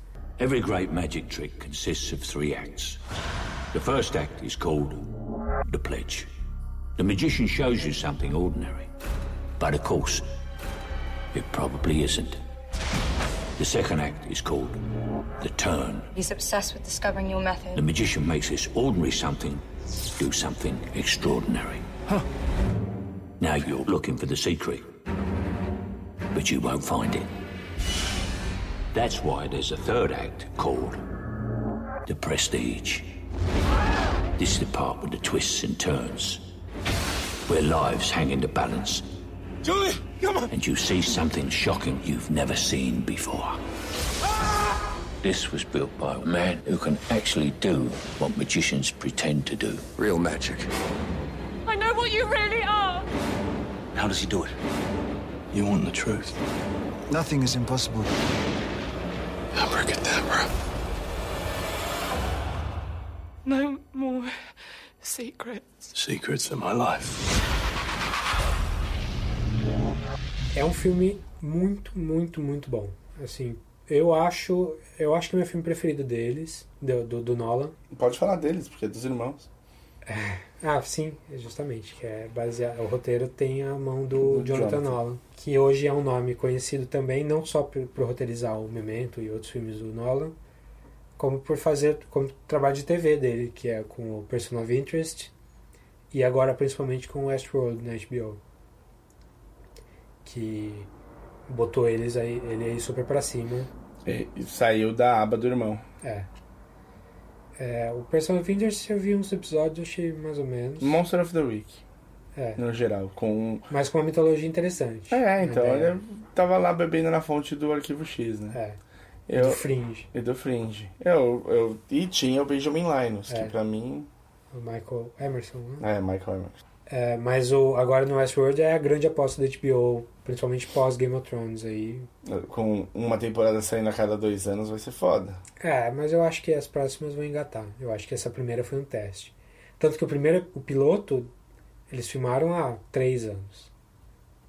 E aí demoraram um tempão pra fazer a primeira temporada e mais um tempão pra segunda agora. Mas eu acho que vai engatar, porque agora eles estão se achando, né? Sim. É, não, e, e- e eles perderam um nome de peso que ajuda a acelerar. Se você não tem um, um Sir na sua. O, o Anthony Hopkins ali, tipo.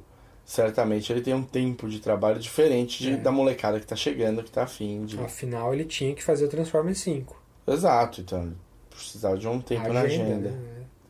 Ele só escolhe o projeto bom. Eu falei, ele precisava de uma casa na praia. É, precisa de uma casa na praia, deixa eu ficar ali duas semanas gravando essas falas ridículas do Transformers e beleza. Minha uma casa. Mas é que você empresta a sua, a sua austeridade, né? Tipo, você fala, ah não, onde o Anthony Hopkins tá vai ser bom. não. Então, The Prestige não é com Anthony Hopkins, mas é com Michael Caine, que é um outro cara que fez filme. Ele fez Tubarão 4 ou 3, um dos dois. E ele deu essa ideia da Casa da Praia. Ele, ele falou. Alguém falou. É, é uma, uma, uma historinha que parece que aconteceu mesmo.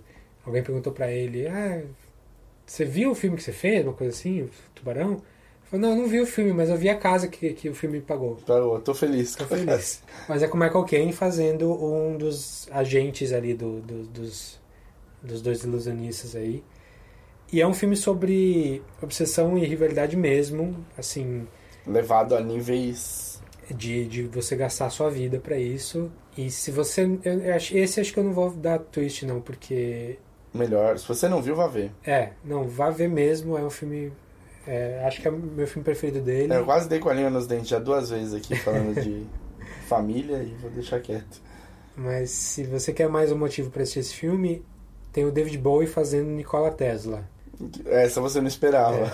É um filme que você acha que você descobriu, você aí ainda tem mais tipo quatro twists diferentes que vão te dizer que você não sabia nada do que você achava. Vejam ainda Prestige de 2006 Foi, e foi o filme que ele fez entre o Batman Begins e. e a grande obra dele, acho que pra história, talvez seja a continuação do Batman, por incrível que pareça. Dark Knight. Dark Knight. The Dark Knight, né? É.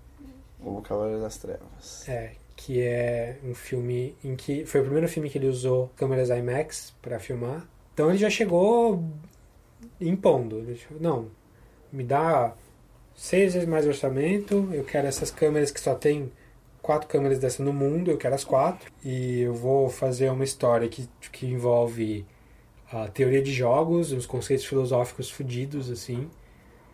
E eu vou, eu vou colocar no casting esse moleque aqui que não fez nada de muito útil até Esse hoje. cara, esse cara do 10 coisas que eu odeio em você, Como o principal vilão que o Batman teve na vida. o vilão mais icônico que já foi feito pelo Jack Nicholson, que é o Coringa, o Joker. Esse Palhaço. palhaço. De, o palhaço. É, Veja o Feira da Fruta, por favor. É, em algum momento você tem que ter visto Filho da Fruta, senão. É, O que você está fazendo na internet? é, não... Mas é um filme super ambicioso, né? Porque ele não conta uma história só, ele conta a história do, do, do Batman, do, do Joker e do Duas Caras, principalmente. E da tia do Batman. E da tia do... Ele conta a história de Gotham, na verdade, como que, que Gotham lida com esses heróis, vilões, vilões que viram heróis, que viram vilões, de um jeito que nunca tinha sido feito ainda. Sim. É, É vida pra cidade, né? Ele dá um. Ele transforma a cidade em cidade. Porque normalmente nos filmes do Batman você tem. O, a- o grande interesse da coisa toda é o Batman bater no vilão. Como é que ele vai vencer essa batalha e tudo mais. Gotham é pano de fundo. É, o, drama geralmente está focado no Batman. Então, no, no Batman Begins mesmo era sobre por que, que ele decidiu fazer aquilo que ele fez. E o mestre dele, que não é o mestre, que não sei o quê. Nesse filme, os, os cidadãos de Gotham têm que tomar uma decisão, independente do Batman. Sim.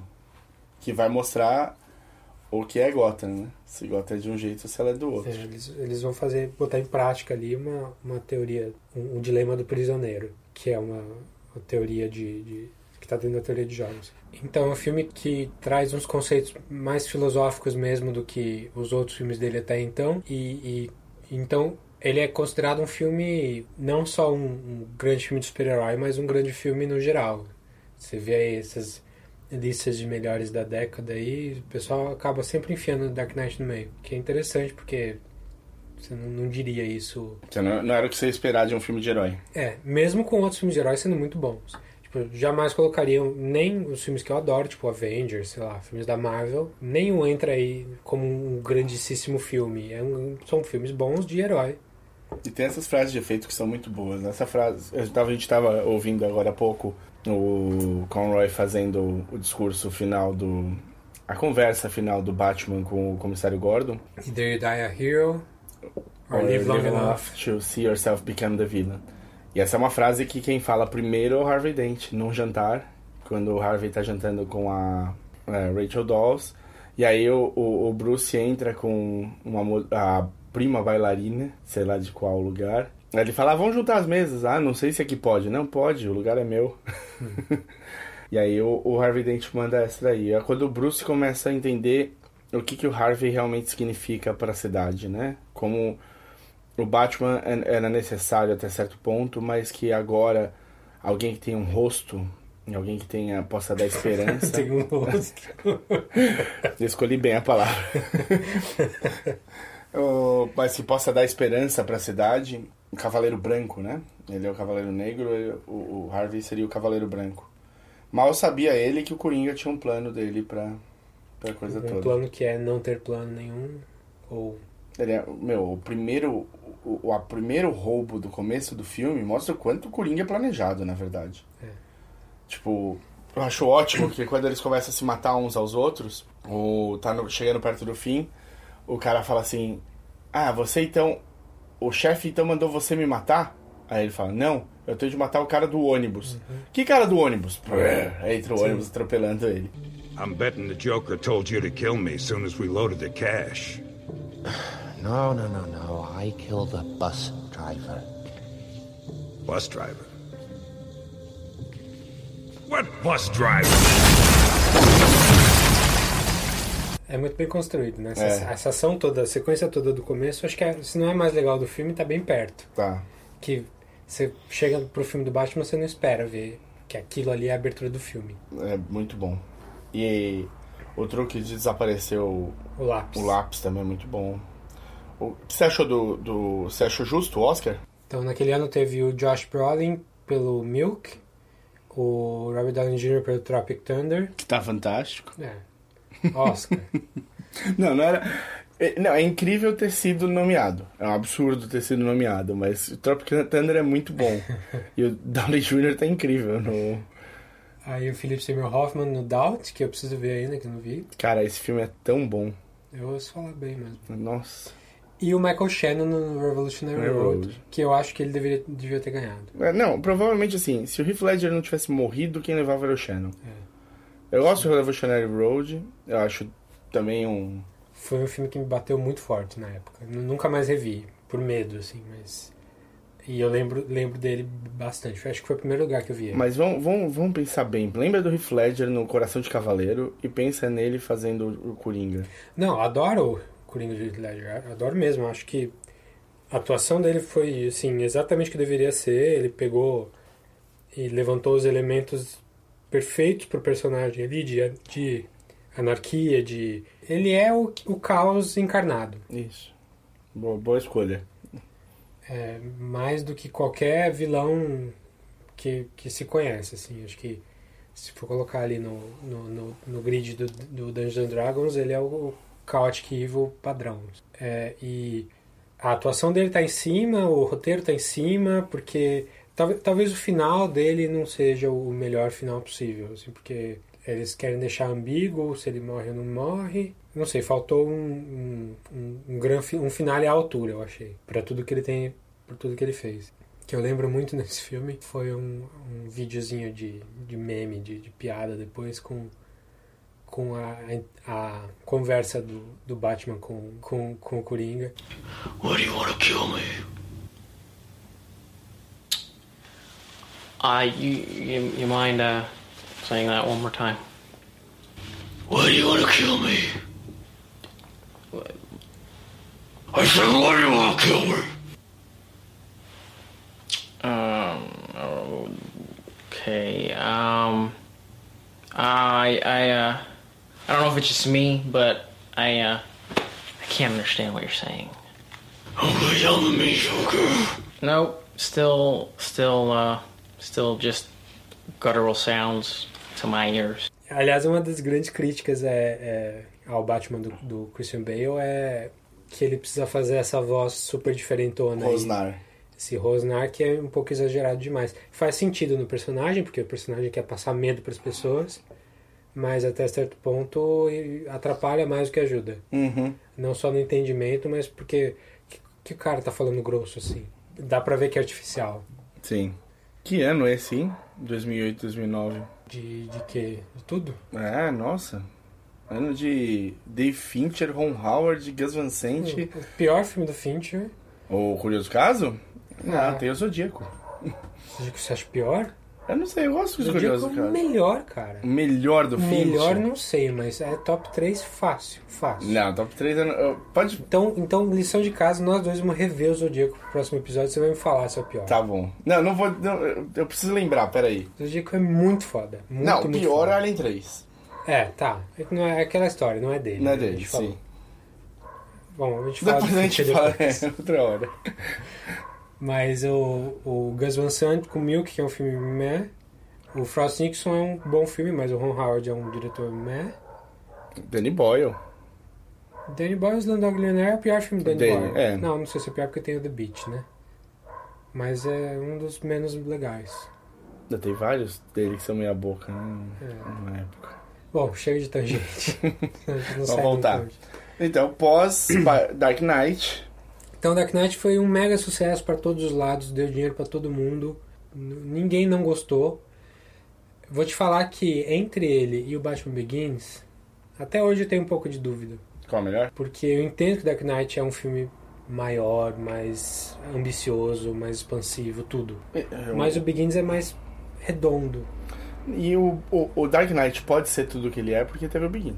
É. Ele não quer ser o primeiro filme. Sim, eu, eu acho, eu não sei, o, o Dark Knight ele chega a ser cansativo às vezes, porque é muita coisa. É um filme muito longo, tem quase três horas, se não me engano. E o Batman Begins eu acho ele mais fechadinho ali. Eu, eu lembro de ter me divertido mais com o Begins, apesar do, do Dark Knight ser mais cerebral. Então, meu intelecto gosta mais do Dark Knight, mas talvez a minha emoção ainda seja mais pro, pro Begins. Mas ainda assim, excelente filme, beleza. Aí entramos no, no Nolan, Big Nolan. É, Nolan, dono do mundo. Dono do mundo. Entre, de novo, entre um filme do Batman e outro, ele vai lá e faz um filminho próprio, de autoria ali.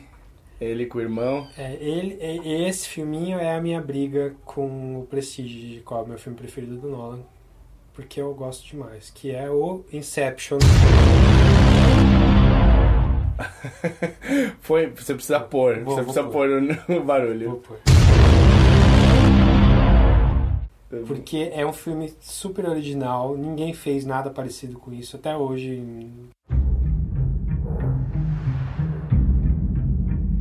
There's one thing you should know about me. I specialize in a very specific type of security. Subconscious security. You're talking about dreams?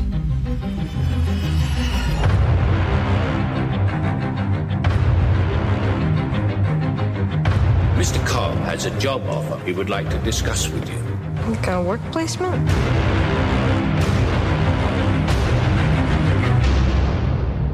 Not exactly. We create the world of the dream.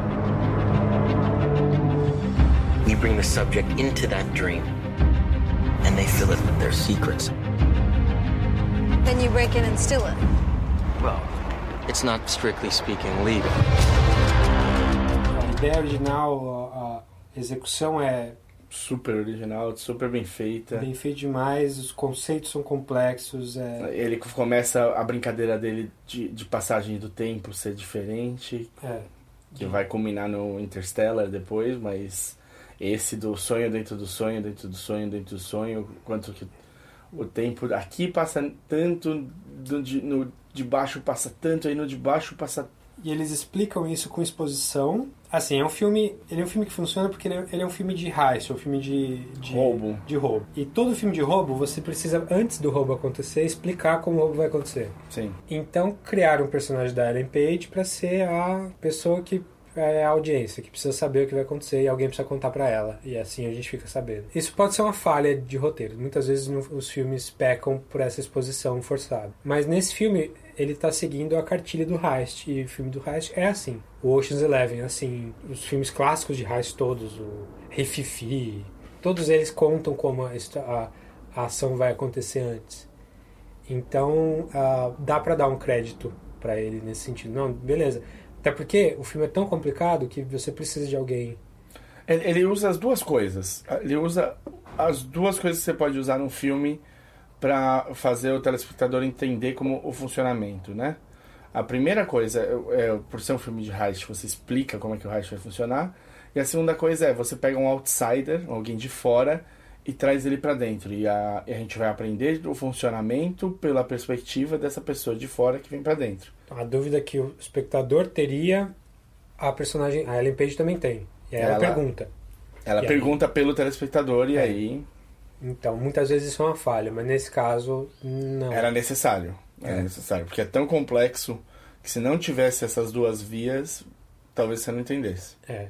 Quando você, quando você vê a cidade dobrando, Tá porra.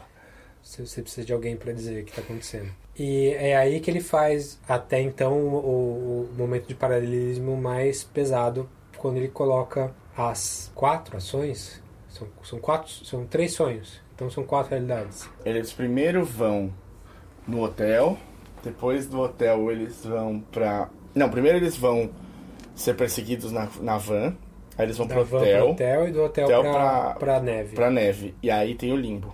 Então são quatro instâncias de sonho e, E- uma realidade. e então realidade. são cinco. Então ele, faz as cinco, na verdade o Limbo acho que ele faz depois. Uhum. Mas são, são as quatro primeiras realidades acontecendo ao mesmo tempo. E você sabe que tem um limite de tempo. Não, e quando ele vai pro limbo, o tempo já tá estourado. É. E a história da Marion Cotillard?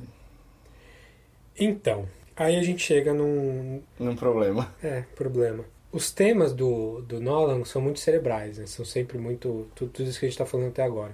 Mas ele sempre tem que puxar, tem que pesar, essas, fazer um lastro emocional para essas coisas. Então, no, no Dark Knight é a, a vida da, da Rachel. No, no Prestige é, é a- também a vida de. A gente não falou de spoiler. No Insomnia é a mulher, a mulher morta.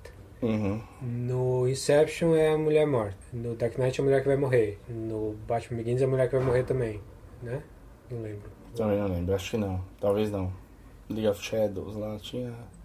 No Interstellar, A relação. a relação filha. É, é filho. sempre alguém, alguém da família próxima, morto ou que vai morrer. Uhum. E isso acaba. O Nolan tem um problema em como ele trata essa relação, esse lastro emocional, assim, que ele não tem sutileza. Sutileza é uma coisa importante pra muita gente, para diretor nem sempre é importante. O Nolan passa muito bem sem sutileza pros filmes que ele faz, mas quando ele tenta puxar esse lastro emocional assim na, na- sempre na mulher morta, eu acho que é, é um pouco falho assim. Eu acho a Marion Cotillard a coisa mais fraca do Inception. Eu acho o elo que quase quebra ali. Eu precisava rever pra reavaliar isso, mas eu lembro de ter, de, de ter enten- entendido assim nas vezes que eu vi. Que chega quase no melodrama, sabe? Nesses filmes todos que a gente citou, é a parte mais melodramática, é sempre ah, o personagem tá fazendo isso porque teve a mulher que morreu ou que vai morrer. Assim, parece que é um, um atalho que ele sempre toma, sabe? O Inception é a Marion Cotillard que morreu e os filhos Mas ó, o que eu gosto no Inception, na, na história da Marion Cotillard, é, e os filhos, assim, que estão vivos. O que eu gosto na história dela é, é como ela morre. Como tá ligado com o que eles fazem. é a culpa que ele sente. Sim, mas tipo, é uma culpa que ele sente, mas ao mesmo tempo é uma é a obsessão, a sensação de que ela ela tinha a sensação de que ela nunca tinha saído do sonho. Eles ainda estavam vivendo no sonho É. e que se ela desse o kick, ela iria acordar. Mas você não acha que ela é um pouco fragi- fragilizada demais, assim? Tipo, a mulher louca? Então, eu não sei. eu- até porque, sendo muito sincero, o fim do filme deixa aberto se ele saiu do sonho ou não. É. E aí tem aquela velha briga. Ah, saiu, não saiu? O que, que você acha? Saiu ou não saiu? Saiu. Você acha que saiu? Eu acho que saiu. Eu acho que a resposta é os dois. Ele saiu e não Porque, saiu. não, assim, é, a resposta é Bentinho e Capitu. Sim. Não tem resposta, não é pra ter resposta. Sim, não, lógico. Agora, qual história eu preferia? Eu acho que a história é mais interessante se ele não sair. Eu acho que a história tem um impacto maior se ele, apesar de tudo que ele fez, ele ainda assim ele falhou. Mas de novo, não, eu acho que não tem uma resposta certa. É Não, não, que você eu tá, prefiro. tá de acordo. Eu- Eles de, deixam aberto, é ambíguo, por- porque é pra ser ambíguo. né? Se ele quisesse falar, dar a resposta certa, ele derrubaria o, o peão rodando Uhum. ou deixaria o peão ro- rodando eternamente ali. Tipo, filmaria mostrando que aquilo não pararia de Tava artificial, não tava artificial. É. Aquela sambadinha que É, aquela final tropeço no, na é, mesa. é a cereja no bolo do filme. Sim, assim. sim. Porque não, não dá pra ensaiar aquilo. né? Não. Eles tiveram que filmar sei lá quantas vezes até pegar um que fizesse exatamente aquilo naquele tempo. Mas é um, é um filme bom. O filme é ótimo, ótimo mesmo. Super conceitual. Entendo quem não goste, beleza, mas é, é, é um filme que. boas brigas. Tem, a, a ação é boa, é, é melhor do que no Batman, com certeza. É, a cena famosíssima do, Do hotel, corredor. do corredor girando é, é uma obra-prima. assim. Joseph Gordon-Levitt brigando com a gravidade variando. É. É uma coisa meio kubrickiana pra mais, assim. Sim. Shots grandiosíssimos, todos. Ocupando a tela inteira. Ele consegue segurar a tensão mais do que em todos os outros filmes. O Prestige tem um pouco de, de bastante tensão, assim. O Dark Knight tem também, mas o Inception eu acho que o... Ah, não, porque o senso de urgência é um absurdo, porque eles estão contra o tempo, né? É, então é, é Briga com Prestige como é o meu filme preferido dele. E isso não é pouca coisa, porque a gente vai falar daqui a pouco do Interstellar aí, que também... É grande. É, é, é, o Inception briga com Interstellar pra mim. Então é isso, Inception, filmaço, vocês já viram, óbvio, aproveitem aí pra rever. Depois do Inception ele saiu totalmente por cima, todo mundo gostou, assim, quem não gostou é porque tava de saco cheio com o- como o filme tava em todo lugar. Quando o filme satura, eu entendo que as pessoas acabam fazendo, dando um pushback maior do que o, o, o filme merece. Você acha que a Edith Piaf vendeu muito naquele ano? É, né? Mais a ligação com a Marion Cotillard que tinha feito a, Uhum. Ah, o filme. o filme. Próximo filme dele, já por cima da carne seca, foi fechar a trilogia do Batman. E aí o que ele fez? Ele cagou. No pau. Cagou. Foi foda. É, Pior é- filme dele? De longe. É o pior, é o único filme ruim, ruim dele. Esse filme é ruim. Ó, a gente se esqueceu de comentar, mas o elenco de Inception é muito, muito bom. Ah, sim. E como você vai descobrir, como você trabalha com o Christopher Nolan, ele vai te carregando. Então quem entra no Dark Knight Rises, A, a, Marion Cotillard. sim. Ele coloca lá a, a Marion Cotillard. É, como, é, como é que é o nome da personagem dela? Nem lembro. Vale a pena? Não. Não, Bom, E ele traz também o, o querido, um queridinho dele, o Tom Ford, né? Tom Hardy, perdão. Tom Ford, olha eu fazendo... mas ele nunca tinha trabalhado antes, tinha? Tinha Inception. Ah, é verdade. Tom óbvio. Hardy tá no Inception. Sim. Então traz os dois do Inception pro, pro Dark Knight Rises. E aí ele coloca uma sequência de abertura super legal, com o IMAX de novo, com a cena do avião ali, com a, a origem do bem. Só que depois é, é um filme do, do Batman em que o Batman não aparece. Um filme do Batman sem o Batman. É uma coisa que acontece, e é, o, o, o Homem de Ferro 3 padece disso também, porque o que acontece? Quando o Batman tá de Batman, quando o, o Tony Stark tá, de, tá com a armadura, Ele é invencível. é, você não tem mais como ferrar o personagem. Você não acha que alguém vai dar um tiro e vai matar o Batman. Você não acha que alguém vai conseguir destruir a armadura do Tony Stark com ele dentro. Então você precisa tirar as coisas. É o problema, é onde o Heroes se ferrou. Quando o Heroes criou os- o Sylar e o Peter Petrelli, ele, e o Hiro Nakamura, que podia voltar no tempo toda hora e resolver o problema deles o tempo Eles, todo. eles se pin- pintaram num canto, né? É, eles falaram, meu, a gente precisa. Então toda a temporada nova de Heroes era como é que a gente vai tirar os poderes do Sylar, do Peter Petrelli e do Hiro. E Senão... aí fica um saco, porque eles Fica. ficam o tempo todo buscando os poderes, e aí quando eles têm, eles perdem. E é isso que eles fizeram, tanto no Batman 3 quanto no Homem de Ferro 3. É. Tira a armadura do Tony Stark. Tony Stark passou o quê? 80% do filme sem armadura. É, mas o, o Bruce Wayne passa sem, sem ser Batman 80% do filme e ele passa fora de Gotham. Sim, uns 50% do filme. É, pra começar, o personagem ele tá muito mala. Eu, eu acho o que o caminho que eles fizeram com Ah, quem mais ele trouxe do Inception? Joseph Gordon-Levitt. ah, sim. Ele tá, né? Ele é policial desde o começo. É, e ele. É, mas aqui no final ele vira. O Rob. E eu acho uma sacanagem também, porque todo mundo sabia que ele tava encerrando aquela trilogia. E ainda assim ele, ele deixou um- uma portinha aberta aí. Vai que a gente retoma. É, já eu acho, achei que foi meio, não sei se foi o estúdio que impôs, mas não, não achei que não foi válido. assim. Mas eu, eu acho o filme, eu acho o filme fraco, acho mesmo. Gosto de algumas cenas, eu gosto do do estádio. do- da cena do estádio, é o cara fazendo touchdown com o estádio desmoronando atrás dele e tal. Mas eu acho o fim muito bonitinho. Eu gosto, é emo- emocional o fim. Você gosta do fim? Eu gosto, eu, Eu acho, eu- acho- o Alfred, o Michael Caine me convence. Ele me vende o fim. Mas o problema não é o Michael Caine, o problema é o Wayne tá vivo. Sim. Mas ele e, e- é não, ambíguo não isso mereceu, também. não mereceu ele tá vivo. Mas é ambíguo também. Porque o Michael Caine tá falando que o que ele gostaria que acontecesse. Ele fala, eu gostaria de te encontrar um dia. E a gente se olhasse num café e eh, se cumprimentasse com a cabeça e ninguém falasse nada. Mas esse filme não, não tem nenhuma encenação de, de desejo. É. Tipo, não, não tem. é, não tem imaginação, não tem Não sonho. tem, não, filme. não, seria Tudo uma que quebra. aparece, Aparece. é real. Sim. E esse final seria. Seria uma quebra, não, você tem razão. Sei lá, eu gosto. Eu acho que os- quando você tem um cara que é bom o suficiente como o Michael Caine é, e ele consegue tipo, emular o que. Porque ele é um pouco a visão do pai, né? Com, com o filho, né? O, É, ele tem o papel de pai, sim, desde o começo. Desde o começo. E tem a Anne Hathaway no filme, que não. O filme pode ser horrível, mas se tiver a Anne Hathaway, tá lá, tá legal. Ah, Não? não. O que que ela faz é a nesse filme? Portman? não, não, gosto dela. Acho ela, acho ela uma boa atriz, inclusive. Ela faz mulher gato. É, mas. é, é, é, mas o que, que ela faz no filme? Nada, ela só que que ela aparece. traz pro filme? Ela tá ali em Gotham enquanto o Bruce Wayne não tá. Sim. Mas ela não chega perto, assim. Não, e ela não tem. Ela nunca quis ser heroína. Não é a dela. Ela não é o Batman. E ela também não é mulher gato. Acho Não, que não ela é. tá. Nada contra a atriz. Eu acho que a personagem do filme não Tá é- perdida. tá, tá muito solta ali. Ela, ela tá fazendo um papel que deveria ser do Bruce Wayne ali. Deveria ser do Batman. E o Batman não tá. Talvez ela fosse a caçadora. Aí ela poderia estar tá, mais investida em tentar ajudar a Gota. É.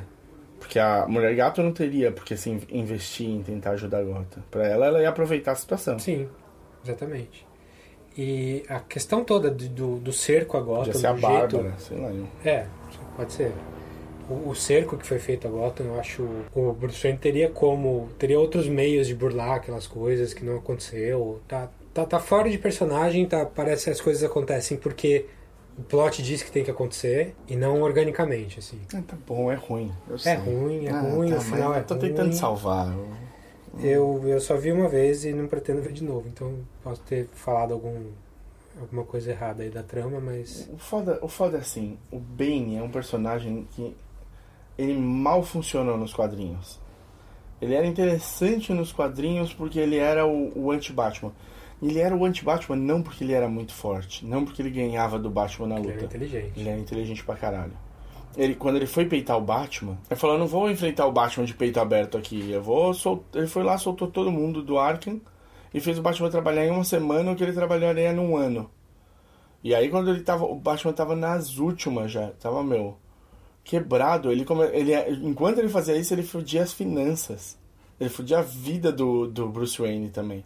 Ele jogou o mais certo que ele podia jogar. E aí quebrou ele fisicamente. Fisicamente, mas aí ele já tava espiritualmente e, e- e emocionalmente e financeiramente quebrado. Então quando o Bane vai pra porrada com o Batman, o, o resultado da luta praticamente não importava mais. É que o Ben tem um problema de visual muito ruim, né? É, não, ele é dos anos 90. Ele, acho que pros anos 90 ele é ruim. Aquela cara, cara de luteador lá não, não, É. não casa com o personagem. E ainda nos anos 90 puseram ele no filme, no Batman Robin. Socorro! Que foi a pior, pior maneira possível de colocar. Não, o Batman Robin já é horrível quando colocaram o Bane com, tipo, a era venenosa injetando as coisas nele pra ele ficar pumped, meu. Ele é um, um goon, né? Ele não, É. não tem inteligência nenhuma, ele é um, um zumbizão. Mas enfim, nesse filme o Ben é um pouco mais interessante, assim, até você descobrir que ele é de verdade, aí caga demais. Quando você descobre que ele tá fazendo tudo aquilo por amor a Aí Ai, não, aí não. Aí não. Ah, ela faz a filha do Ghul. Isso. Ah, Marion. Enfim, vamos tentar esquecer esse filme porque Pula. Vamos lá, Interstellar, próximo filme dele, ambiciosíssimo também. É legal, pronto, próximo. Puta, e é legal, assim, é um filme, eu acho que merecia uma reavaliação, porque é, é um filme que quando eu vi eu gostei muito, mas muito rapidamente é, o filme meio caiu em, em desgraça pelo mundo, assim. Ninguém, hoje ninguém fala muito Interstellar, todo mundo pensa, ah, é aquele filme que tem umas ideias interessantes, mas é meio forçadão e tal. Mas eu revi agora e é um filme que me pegou, acho que até mais do que da primeira vez que eu vi. Assim. É um filme muito poderoso, um filme bate bem forte mesmo nos conceitos, primeiro nos conceitos científicos que estão todos ali, nunca foram tão complexos, é muito mais complexo que o Inception, que o Prestige. É. Inception é uma ideia. Ele é uma ideia boa. O Interstellar ele trabalha conceitos científicos, ele trabalha são as ideias de um físico teórico lá do Kip Thorne que existe de verdade. As ideias existem, as, as coisas em relação ao buraco negro. O, o filme teve que fazer estudos de verdade que, que foram até para foram para revista científica de como visualizar um buraco negro para fazer para botar no filme. Então e é tá, é bonito, né? Bonito, né? Aquela, aquela, aquela o esfera efeito meio é muito bonito usa conceito de, de relatividade bastante e bem complexo mesmo. E explica pra gente aí é, é talvez um, um ponto um pouco fraco do filme porque a gente aprende a maioria dos conceitos com o Matthew McConaughey que é o principal que é o que é o piloto que é o astronauta mais fodão praticamente ele perguntando para as pessoas como funcionam as coisas Falta o outsider looking in, né, nesse caso. É, falta alguém que justificativa, que teria uma justificativa de não saber. Sim. Porque quando ele já está na nave, no meio do caminho, e o, o físico tem que explicar para ele como funciona um espaço tridimensional, uma representação bidimensional em estado de, de uma coisa tridimensional, é porque alguém pisou na bola. Ou não deram treinamento suficiente para ele, ou ele é burro e esqueceu. Então é aquela velha história é, me explica que você, me explica isso aí como se eu fosse uma criança de 5 anos. é, o filme peca um pouco nisso. É, mas... Era necessário, mas talvez tivesse te ter achado um outro jeito. É, outro personagem, ele, ele explicando pra filha, sei uhum. lá, filha criança. Ele podia fazer um diário de bordo pra filha ver e tal. É, sei lá. Mas tudo bem, isso não me incomodou. Assim, é uma coisa que eu reconheço que é um, um problema mínimo, mas como o filme usa recursos, como o filme usa como é que está o estado da Terra. Ele faz uma Terra pós-apocalíptica, mas de uma maneira totalmente contida, que não tem nada a ver com um pós um pós-apocalipse zumbi. É, é uma coisa que é uma praga que está dizimando colheita a colheita e a gente não tem o que fazer e o resultado é todo mundo está morrendo de fome. E é isso. A gente não vê grandes cidades destruídas, a gente só vê uma fazenda com, com poeira para todo lado. E aí você vai aprendendo pouco a pouco o que estava acontecendo de uma maneira bem orgânica, assim. Tem um pouquinho de exposição quando você fala de quando tem aquelas aqueles depoimentos dos no, no, no, museu que explica um pouquinho como é as coisas da poeira, mas não é nada que atrapalhe a trama. Inclusive, acho que até ajuda um pouquinho porque as coisas são complicadas mesmo. Aí, quando eles estão no espaço mesmo, fazendo as coisas que eles têm que fazer ali, o jeito que eles usam aqueles recursos de. Ah, eles explicam que uma, um, uma hora nesse planeta são sete anos na Terra. Então, você entra naquele lugar já sabendo que cada segundo que eles estão passando ali está valendo muito. Então, do mesmo jeito que você é, preza pelo recurso do oxigênio no, no, no Gravity, você preza pelo recurso do tempo nesse negócio. Nesse, nesse filme ele vai intercalando essas cenas de, de, de escapada dos planetas aí, de, de, de, acordo com as coisas que vão acontecendo, intercalando com cenas da Terra, com uma tensão que tanto quanto ou melhor que a do Inception, assim. As cenas de ação desse filme são uma obra-prima. Dá para ficar na beira da cadeira mesmo. Não, é tensão, tensão frequente. É, é, nível, nível gravity de, de cenas de, de tensão. Que as pessoas, a, a, cena que ele vai fazer o doc ali com a. A mesma época. É um ano depois. O Gravity é 2013 e Interstellar é 14. A hora que ele tem que fazer o dock da, da, da nave deles com a estação ali que eles estão viajando, que ele tem que fazer, tem que, que a estação está girando muito rápido, que ele tem que fazer o match do giro da, da nave deles com, com o match da, da, da, estação. Da estação. É a cena mais parecida com Gravity que, que, que falam, né? Mas Sim. é super legal, super bem feito. São completamente diferentes, né? Tipo, aonde Interstellar vai, o Gravity não vai. Então, as pessoas até fazem essa comparação com o Gravity que eu acho que é errada. É só porque os dois estão no espaço. É.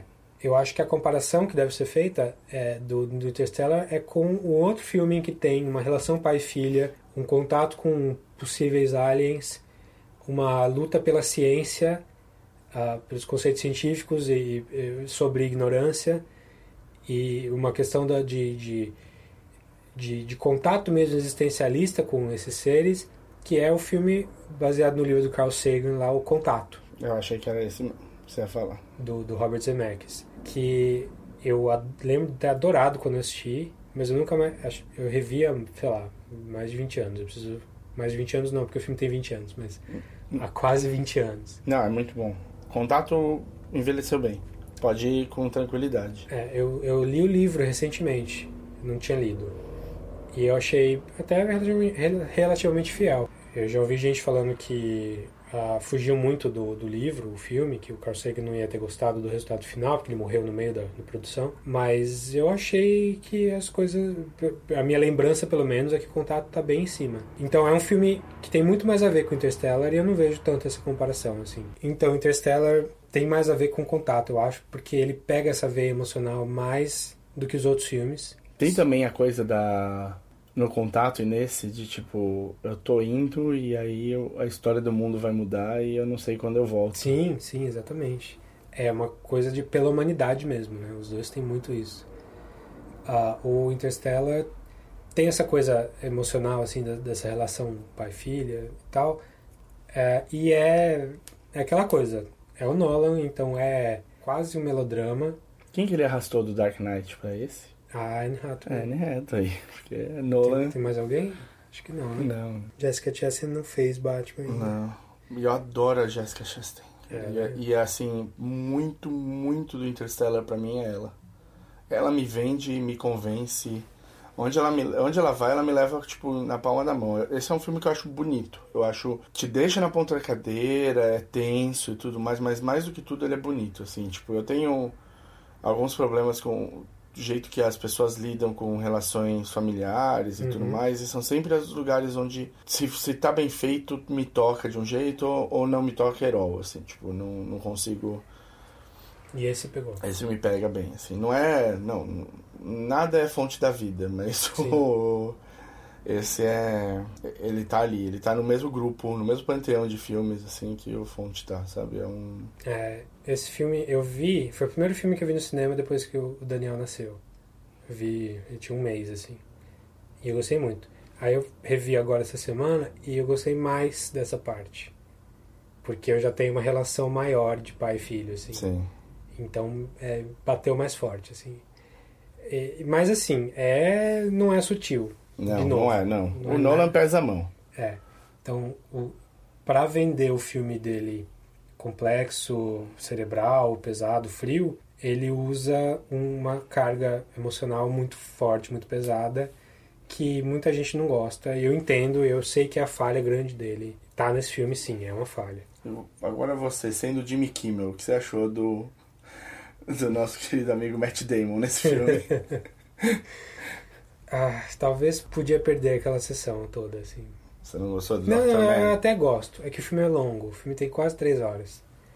Eu acho que se fosse cortar, ia cortar aquele pedaço. É a parte que parece mais artificial, assim. Né? Precisamos de um antagonista e uma, uma situação de que vai levar a uma grande finale de ação.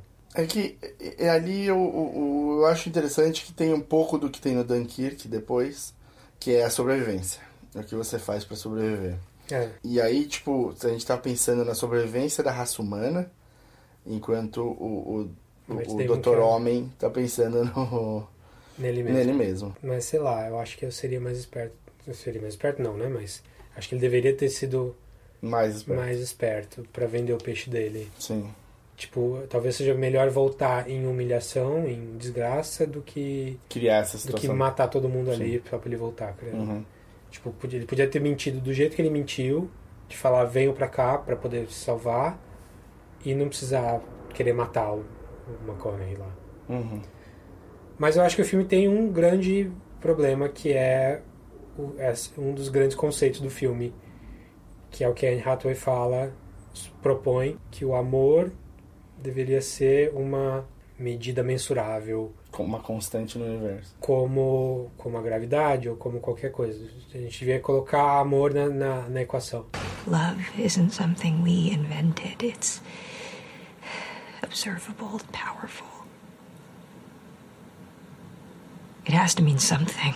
Love has meaning, yes. Social utility, social bonding, child rearing. We love people who have died. Where's the social utility in that? None. Maybe it means something more, something we can't yet understand. Maybe it's some evidence, some artifact of a higher dimension that we can't consciously perceive.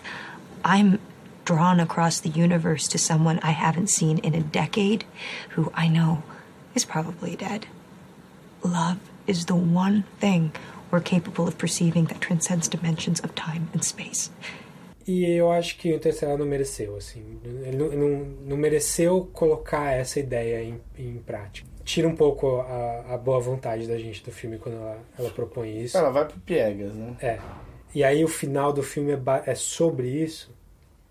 Não precisava. Não precisava. É, então tem algumas coisas artificiais ali que, é, que ele, ele tenta empurrar esse conceito e ele coloca a- algumas situações em que, por exemplo, ele vai pro, pro buraco negro. E aí lá tem essa sala, que é a sala, o quarto da filha dele, No infinito ali, ou a em biblioteca. todas as instâncias em que aquele lugar existe, em com o tempo como uma dimensão, ah, como ele fora da dimensão tempo.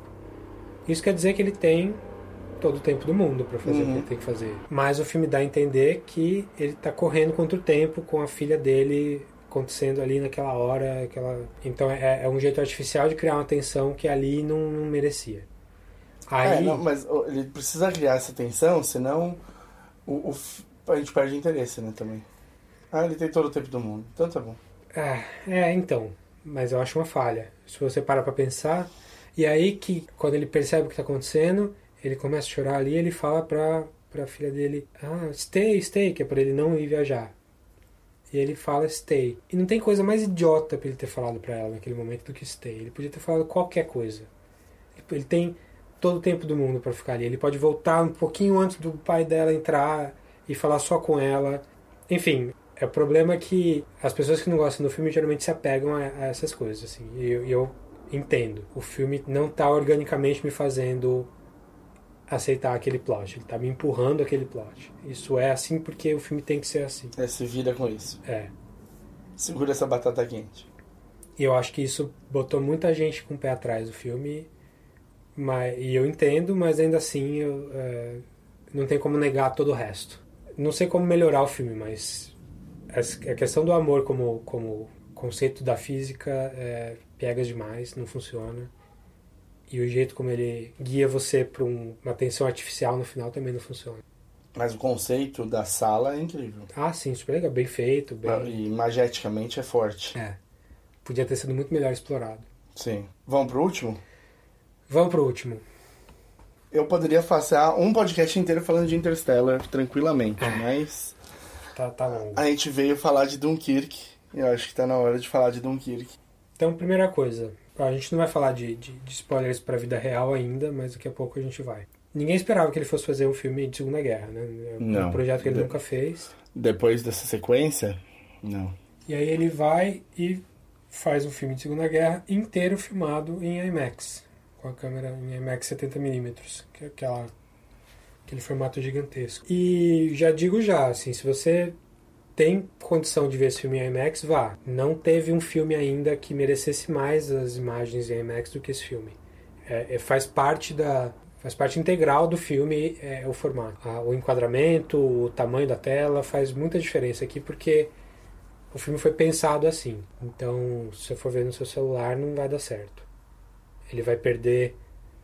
ah, ele pode até ainda ser um filme bom, mas ele vai perder uma- um atrativo principal ali. É como se, sei lá, um filme que tem uma cor muito bonita, você tirar, ver o filme em preto e branco. O filme pode continuar valendo, mas você tá perdendo bastante coisa ali. É que nem quem jogava Nintendinho. NTC, NTSC. na TV Pau M. É isso aí. E aí, o que, que você achou? Eu gostei muito. Eu acho que eu, eu gostei mais do que você gostou. Isso é fácil de entender. Aqui a gente. O Davi é o cérebro, eu sou o coração. Isso que a gente acabou de falar do Interstellar, que é. Que o apego emocional falou muito mais alto, mas tudo bem. Sim, mas você, você reparou em todos os furos. Eu, eu tava lá assim, me leva, Murphy, me leva. Assim, filmes de Segunda Guerra, você tem. Você tem as pencas, né? Você tem filmes incríveis, maravilhosos. Cada um tenta. Desde a Segunda Guerra se faz filme bom de Segunda Guerra. Sim. Ah, Durante, tava tendo a Segunda Guerra, eles já estavam fazendo o filme.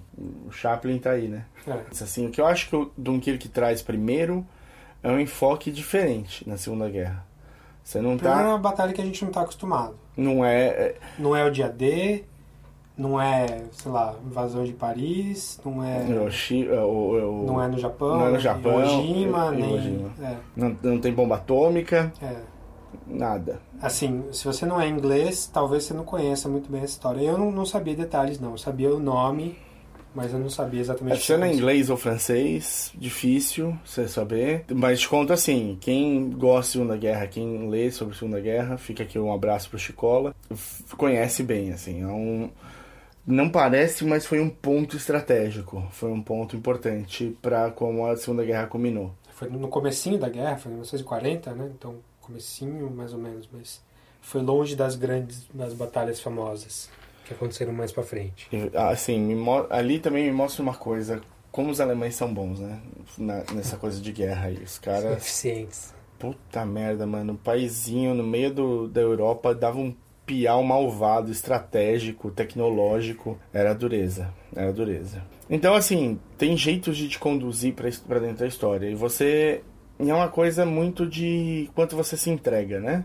Às vezes você fica muito no aspecto visual, às vezes você fica muito no aspecto é, sonoro, porque esse filme tem um som muito, muito bom. Nossa, é, é, acho que é. O, o IMAX fala do visual, mas o IMAX também tem um som bem específico. Ele é muito mais alto e muito mais bem definido. Nunca, nunca estoura o som nem nada. Esse filme é barulhento e ele precisa ser ouvido no alto, bem É, alto. Ele, ele precisa ser barulhento. E você tem como ser conduzido pela estratégia, pela história, pela, pelo fato histórico, mas o jeito que me sempre que eu acabo entrando é pelo personagem. Pra mim, quem me carrega é sempre o personagem. E aqui nesse filme, os personagens são estranhos, né? Porque até o personagem principal do, do filme, salvo engano, eu nem lembro o nome dele. Não, sei se tem nem- o nome. Se, se, se aparecer do lado de outro cara com o mesmo uniforminho de guerra, mesmo penteado, não vou saber qual que é qual. É, o, o- eu acho que ele não chega a falar o nome dele. Acho que não. Ele só fala I'm English em algum momento pra, pra você saber, acabou. É, é- é engraçado. É um filme que talvez não devesse te conduzir por, por, pelos personagens, porque dois dos personagens principais do filme, você só vê os olhos. A maior, por tipo 90% do filme. Você vai descobrir que é o Tom Hardy, sei lá, na última cena. Ah, você não descobriu por aqueles olhos? Ah, é lindos? muito penetrante. What a gaze. Não, então, e eu sabia, eu falei, não, ele vai tirar a máscara e eu vou falar, caralho. Ele podia ter falado com a voz do bem, né? Eu Ah, é, porque ele tá usando o negócio pra falar ali já. Respirar estranho e falar. Eu sabia que ia ser alguém famoso. Falei, não, vai ser alguém famoso. Mas eu não sabia mesmo quem era. Então, assim, você até sabe os nomes de um ou outro ali. Mas não mas importa. não importa. Não importa. O Podia filme ser... é sobre a situação, não sobre as pessoas. Isso, é, me lembra Truco, Xadrez e Outras Guerras, o, o livro da, da Ira, do Plenos Pecados. Não conheço. O, teve uma coleção no final da década de 90 que chamava Plenos Pecados. Cada livro era um dos Sete pecados, pecados cap- sete pecados capitais. E o, o primeiro que eu li era esse da Ira, e lá também não tem nome. Eles são chamados por- pelas peças do, Hum. do xadrez. Porque não, não, é, não é isso que é importante. A história é outra coisa que é importante. E é e assim, o porquê onde me pega é que talvez pegue menos pro, pro, pro Davi. Eu tenho um. Eu adoro as situações em que o ser humano está no melhor que ele pode ser. E tudo bem, se infelizmente estivesse dentro de uma guerra para isso acontecer, que seja, mas tipo, quando o, o, o rise to the occasion, sabe? Quando o cara vai e faz o algo impensável, Esse, é, filme é, esse filme é especialmente sobre isso, né? é, e me, me me- mexe comigo bastante. Então, tipo, Eu sentado sozinho ali no cinema, pude me entregar tranquilamente ao a, a, a isso, sabe? De braços abertos, aceitei, falei, não, já vi que aqui eu me dei mal, vou vou ficar emotivo mesmo e vamos embora. Vamos, vamos aceitar isso daí que vai doer menos. então, para mim, isso mexeu muito. Claro, o filme em si é um. É, é, é acachapante, né? Você entra, tipo. É, é, esse, esse cenário do IMAX, assim, é, é, é poderoso. É, eu acho que a culpa de, de a gente se sentir tão. Não oprimido, mas. É, de, de bater tanto na nossa cabeça esse filme é do Hans Zimmer. É a trilha sonora. Porque esse filme tem praticamente o filme inteiro um barulhinho de relógio, um tic-tac tocando. The call went out. We have to go to Dunkirk. Ready on the stern line. What are you doing? You know where we're going. Into war, George. I'll be useful, sir. One of ours. He's on me. I'm on him.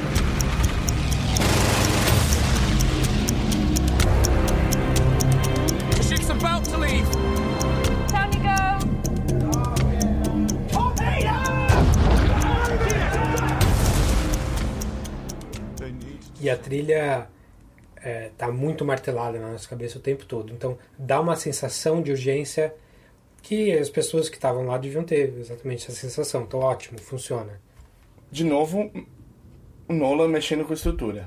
Sim, é, é, acho que é- esse foi o twist dele. É, é, por isso que ele tá lá. Por isso Uhum. que ele tá fazendo esse filme. Por outro lado, eu acho que esse é o problema do filme. É, sem falar de spoiler ainda, mas é, a história do filme, a história, a história, a- o fato histórico é, ah, acho que não, não é spoiler dizer que o fato histórico é um resgate, é uma coisa linear que acontece por vários pontos de vista, mas o, o Nolan faz desse resgate um quebra-cabeças. E ele vai brincar com a estrutura de um jeito em que vai tirar um pouquinho da, da, da sequência de eventos em que as coisas aconteceram. E eu acho que isso não ajuda você a entender a história. Inclusive, eu acho que confunde. É, é, ele, não, quando ele começa a amarrar, você percebe o que aconteceu. Sim, Ele mas até, dá- até é, lá é. você tá confuso. Ele te dá algumas dicas disso, mas é, são dicas por escrito e que não fazem sentido automático. Não é tipo, ah, ok, ah, ok, ah, ok. Não, é tipo, hã? Hã? Tá, vamos lá, vamos, É. uma hora isso vai fazer sentido, vamos, vamos, vamos junto. Porque o jeito que ele monta, a montagem inicial, parece que tudo ao mesmo tempo agora. Quando você percebe que as três histórias elas na verdade vão se intercalar mais pra frente porque cada uma tá num ponto diferente, você já esqueceu do da parte escrita. Você já esqueceu que ele o an inicial. É, o que acontece no Interstellar de, de uma coisa que está acontecendo com urgência no planeta versus uma coisa que está acontecendo na Terra também com urgência, mas em, em, em períodos totalmente diferentes, acontece no Dunkirk também. Ele, ele coloca duas ou três situações ao mesmo tempo que não aconteceram ao mesmo tempo. Então você está assistindo ali a, os três clímaxes ao mesmo tempo, ali super tenso, mas é, uma coisa não tem necessariamente a ver com a outra ali. Parece que é, é, é só um jeito de te fazer ficar tenso, sabe? Parece que ele está brincando com o seu nível de tensão, mas que não funciona na história, porque a história não aconteceu desse jeito. Assim, a, na, na, a trama do filme não acontece desse jeito. Ela está artificialmente junta ah, na, naquele pedaço ali para você ficar mais tenso do que do que as pessoas que estão participando do evento, praticamente. Então eu acho que esse é o maior, é quase o maior problema do filme. O maior problema do filme eu vou falar na parte dos spoilers. A mão do, do Nolan aqui mais atrapalhou do que ajudou. Parece que é um filme mal editado. E o editor é um cara super bom. E o Nolan é um cara super bom. Parece que por algum motivo não deu certo ali, pelo menos para mim. Eu entendo o apego emocional, eu, eu, eu gostei, eu gostei de ter visto o filme bastante. Recomendo que vejam mesmo. E que vá ver no IMAX. E que vá ver no IMAX. Mas depois que eu saí do filme, eu fui, é, fui pensando e, e vendo que muita coisa podia ter sido muito melhor. Eu acho que se fosse um filme um pouco mais tradicional na narrativa, ele seria um filme melhor. Tal- talvez, talvez. É, é, o- ele quis ser Nolan demais É. numa coisa que não precisava. De qualquer jeito, vá ver, tire suas impressões, fala pra gente. É Fa- isso aí. diz o que você achou. Vamos pro spoiler? Spoiler.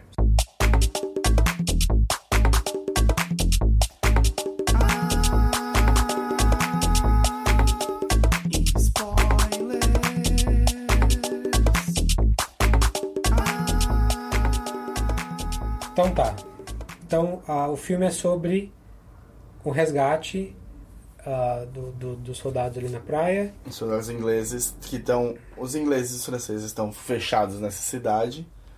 E o perímetro deles está diminuindo o tempo todo. e o, a Marinha Britânica não consegue mandar navios ah, o suficiente, ou quando manda, eles são bombardeados porque tem os, os, ah, Os bombardeiros. Os bombardeiros alemães. É. Basicamente assim. O, o, o, que, é- o que ele estava falando da, dos letterings, né? do- do- dos textinhos, é, eles explicam que o, o, o- a cena da praia dura uma semana. Primeiro, eles começam dizendo Mole One Week. Mesmo se você nasceu nos Estados Unidos a vida inteira, você não vai ter dificuldade de saber o que é mole. Sim. Que é, que é aquele. Não é um pier, porque é construído de pedra. É tipo um, um cais, assim. um- Aham. Aquilo chama mole. Muita gente não sabe o que aquilo chama mole. Então você vê uma praia escrito mole One Week. Só. É essa informação que você tem.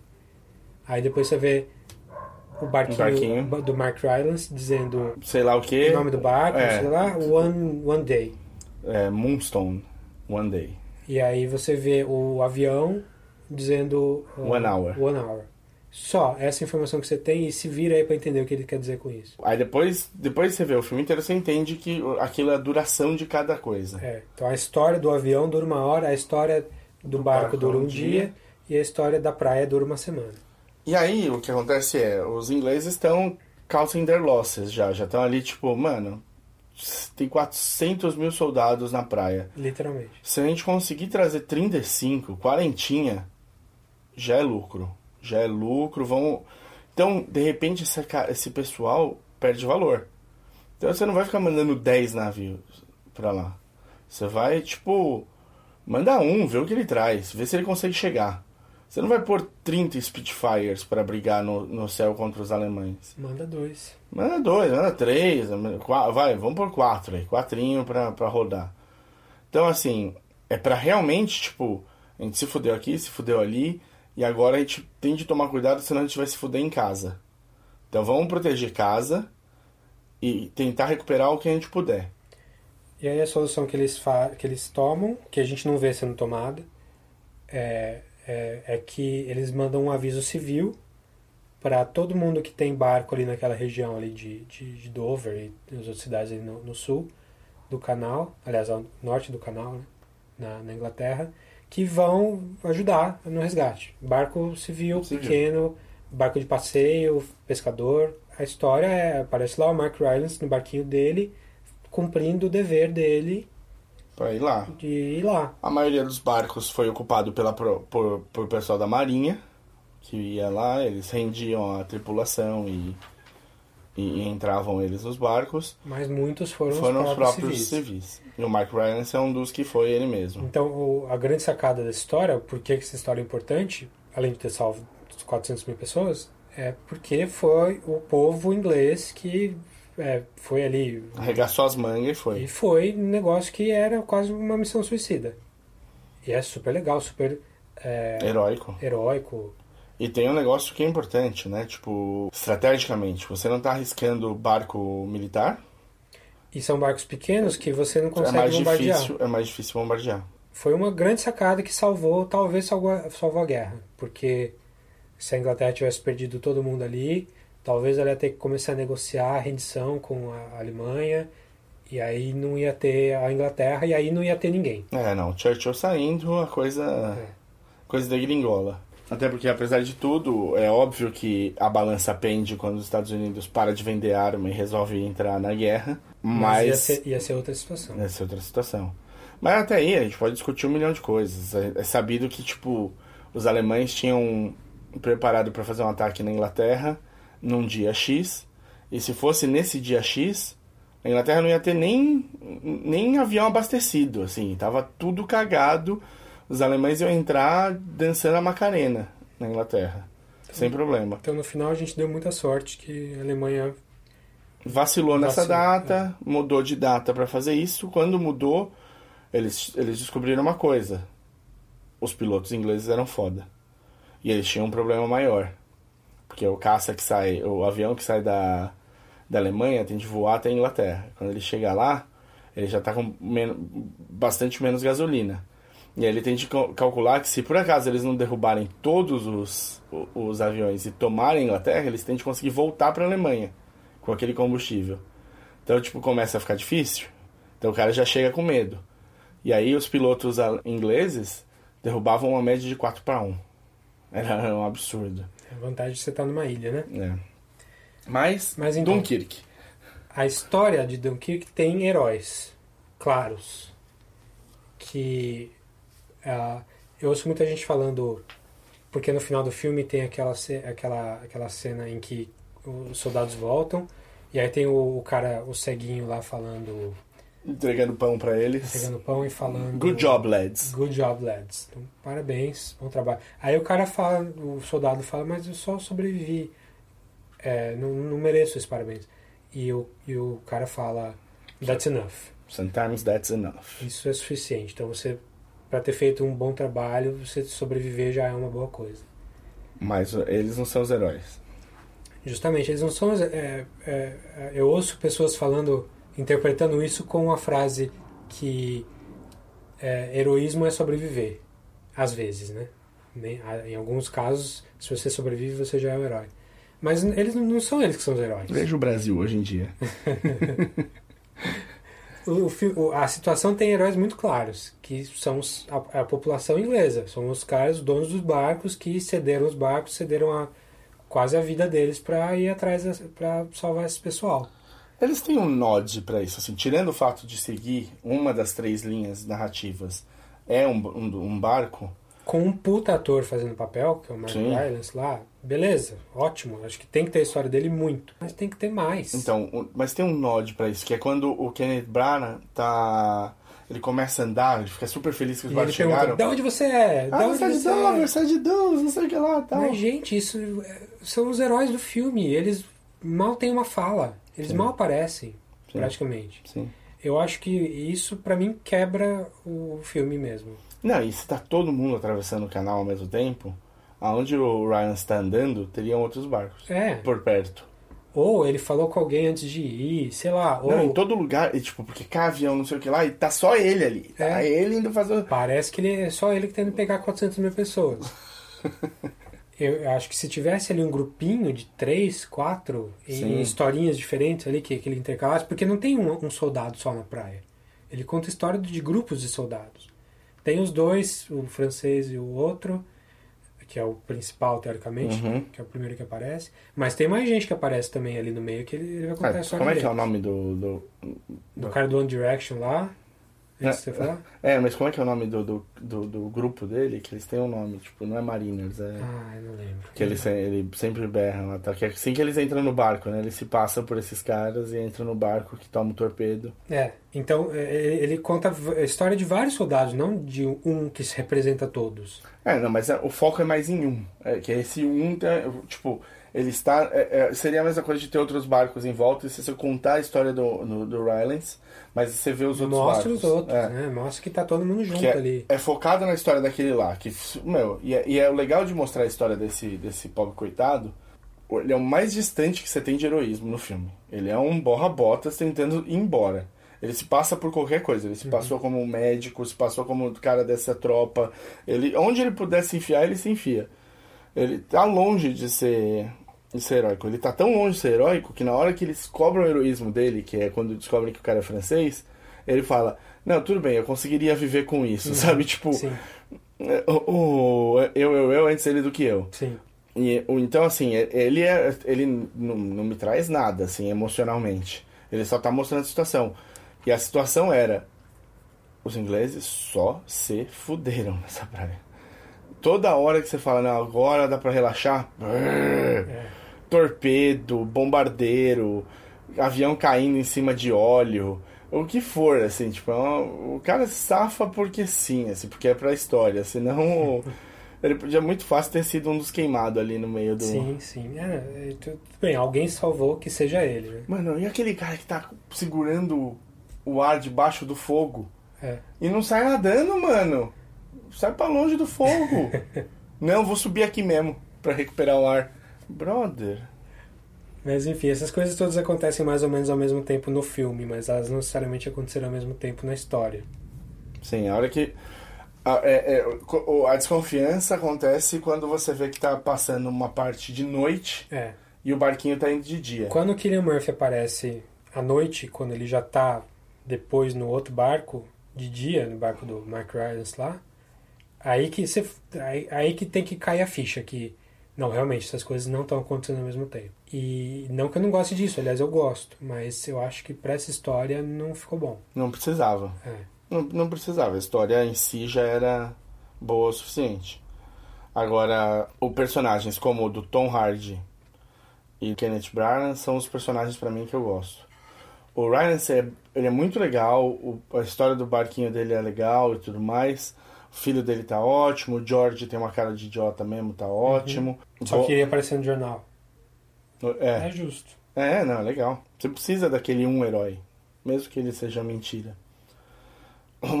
Capitão América era poster boy só no começo. Sim, sim. E e ele tem um mas esses dois personagens são os que fazem o verdadeiro sacrifício. A hora que o Kenneth Bryan fala tá todo mundo descendo pro barco, ele vira e fala assim, eu eu vou ficar pra ajudar os franceses. Eu falei, caralho, é isso aí, brother. É. Tipo, tipo, e aí também quando tá vindo o avião e o Kenneth Bryan já tá com uma cara de ai, caralho, morreu todo mundo. Tá vindo o bombardeiro. E aí você já sabe que o Tom Hardy tá sem gasolina. Ele consegue fazer a manobra pra bater o avião antes dele chegar e tal. Eu achei foda pra caralho. também. Poxa, ele precisava parar tão longe Não, da praia? Não, eu acho que ele só falou, ah, quer saber, foda-se, me prende. Eu sempre quis ser currado por um alemão. Sei lá o que ele pensou, cara. E, e- e assim, vamos ser muito sinceros. Filho da puta tinha o paraquedas. Deixa o avião ir pro inferno e pula e cai, já de, cai de paraquedas no barco de alguém, assim. Lá, lá, lá. Podia.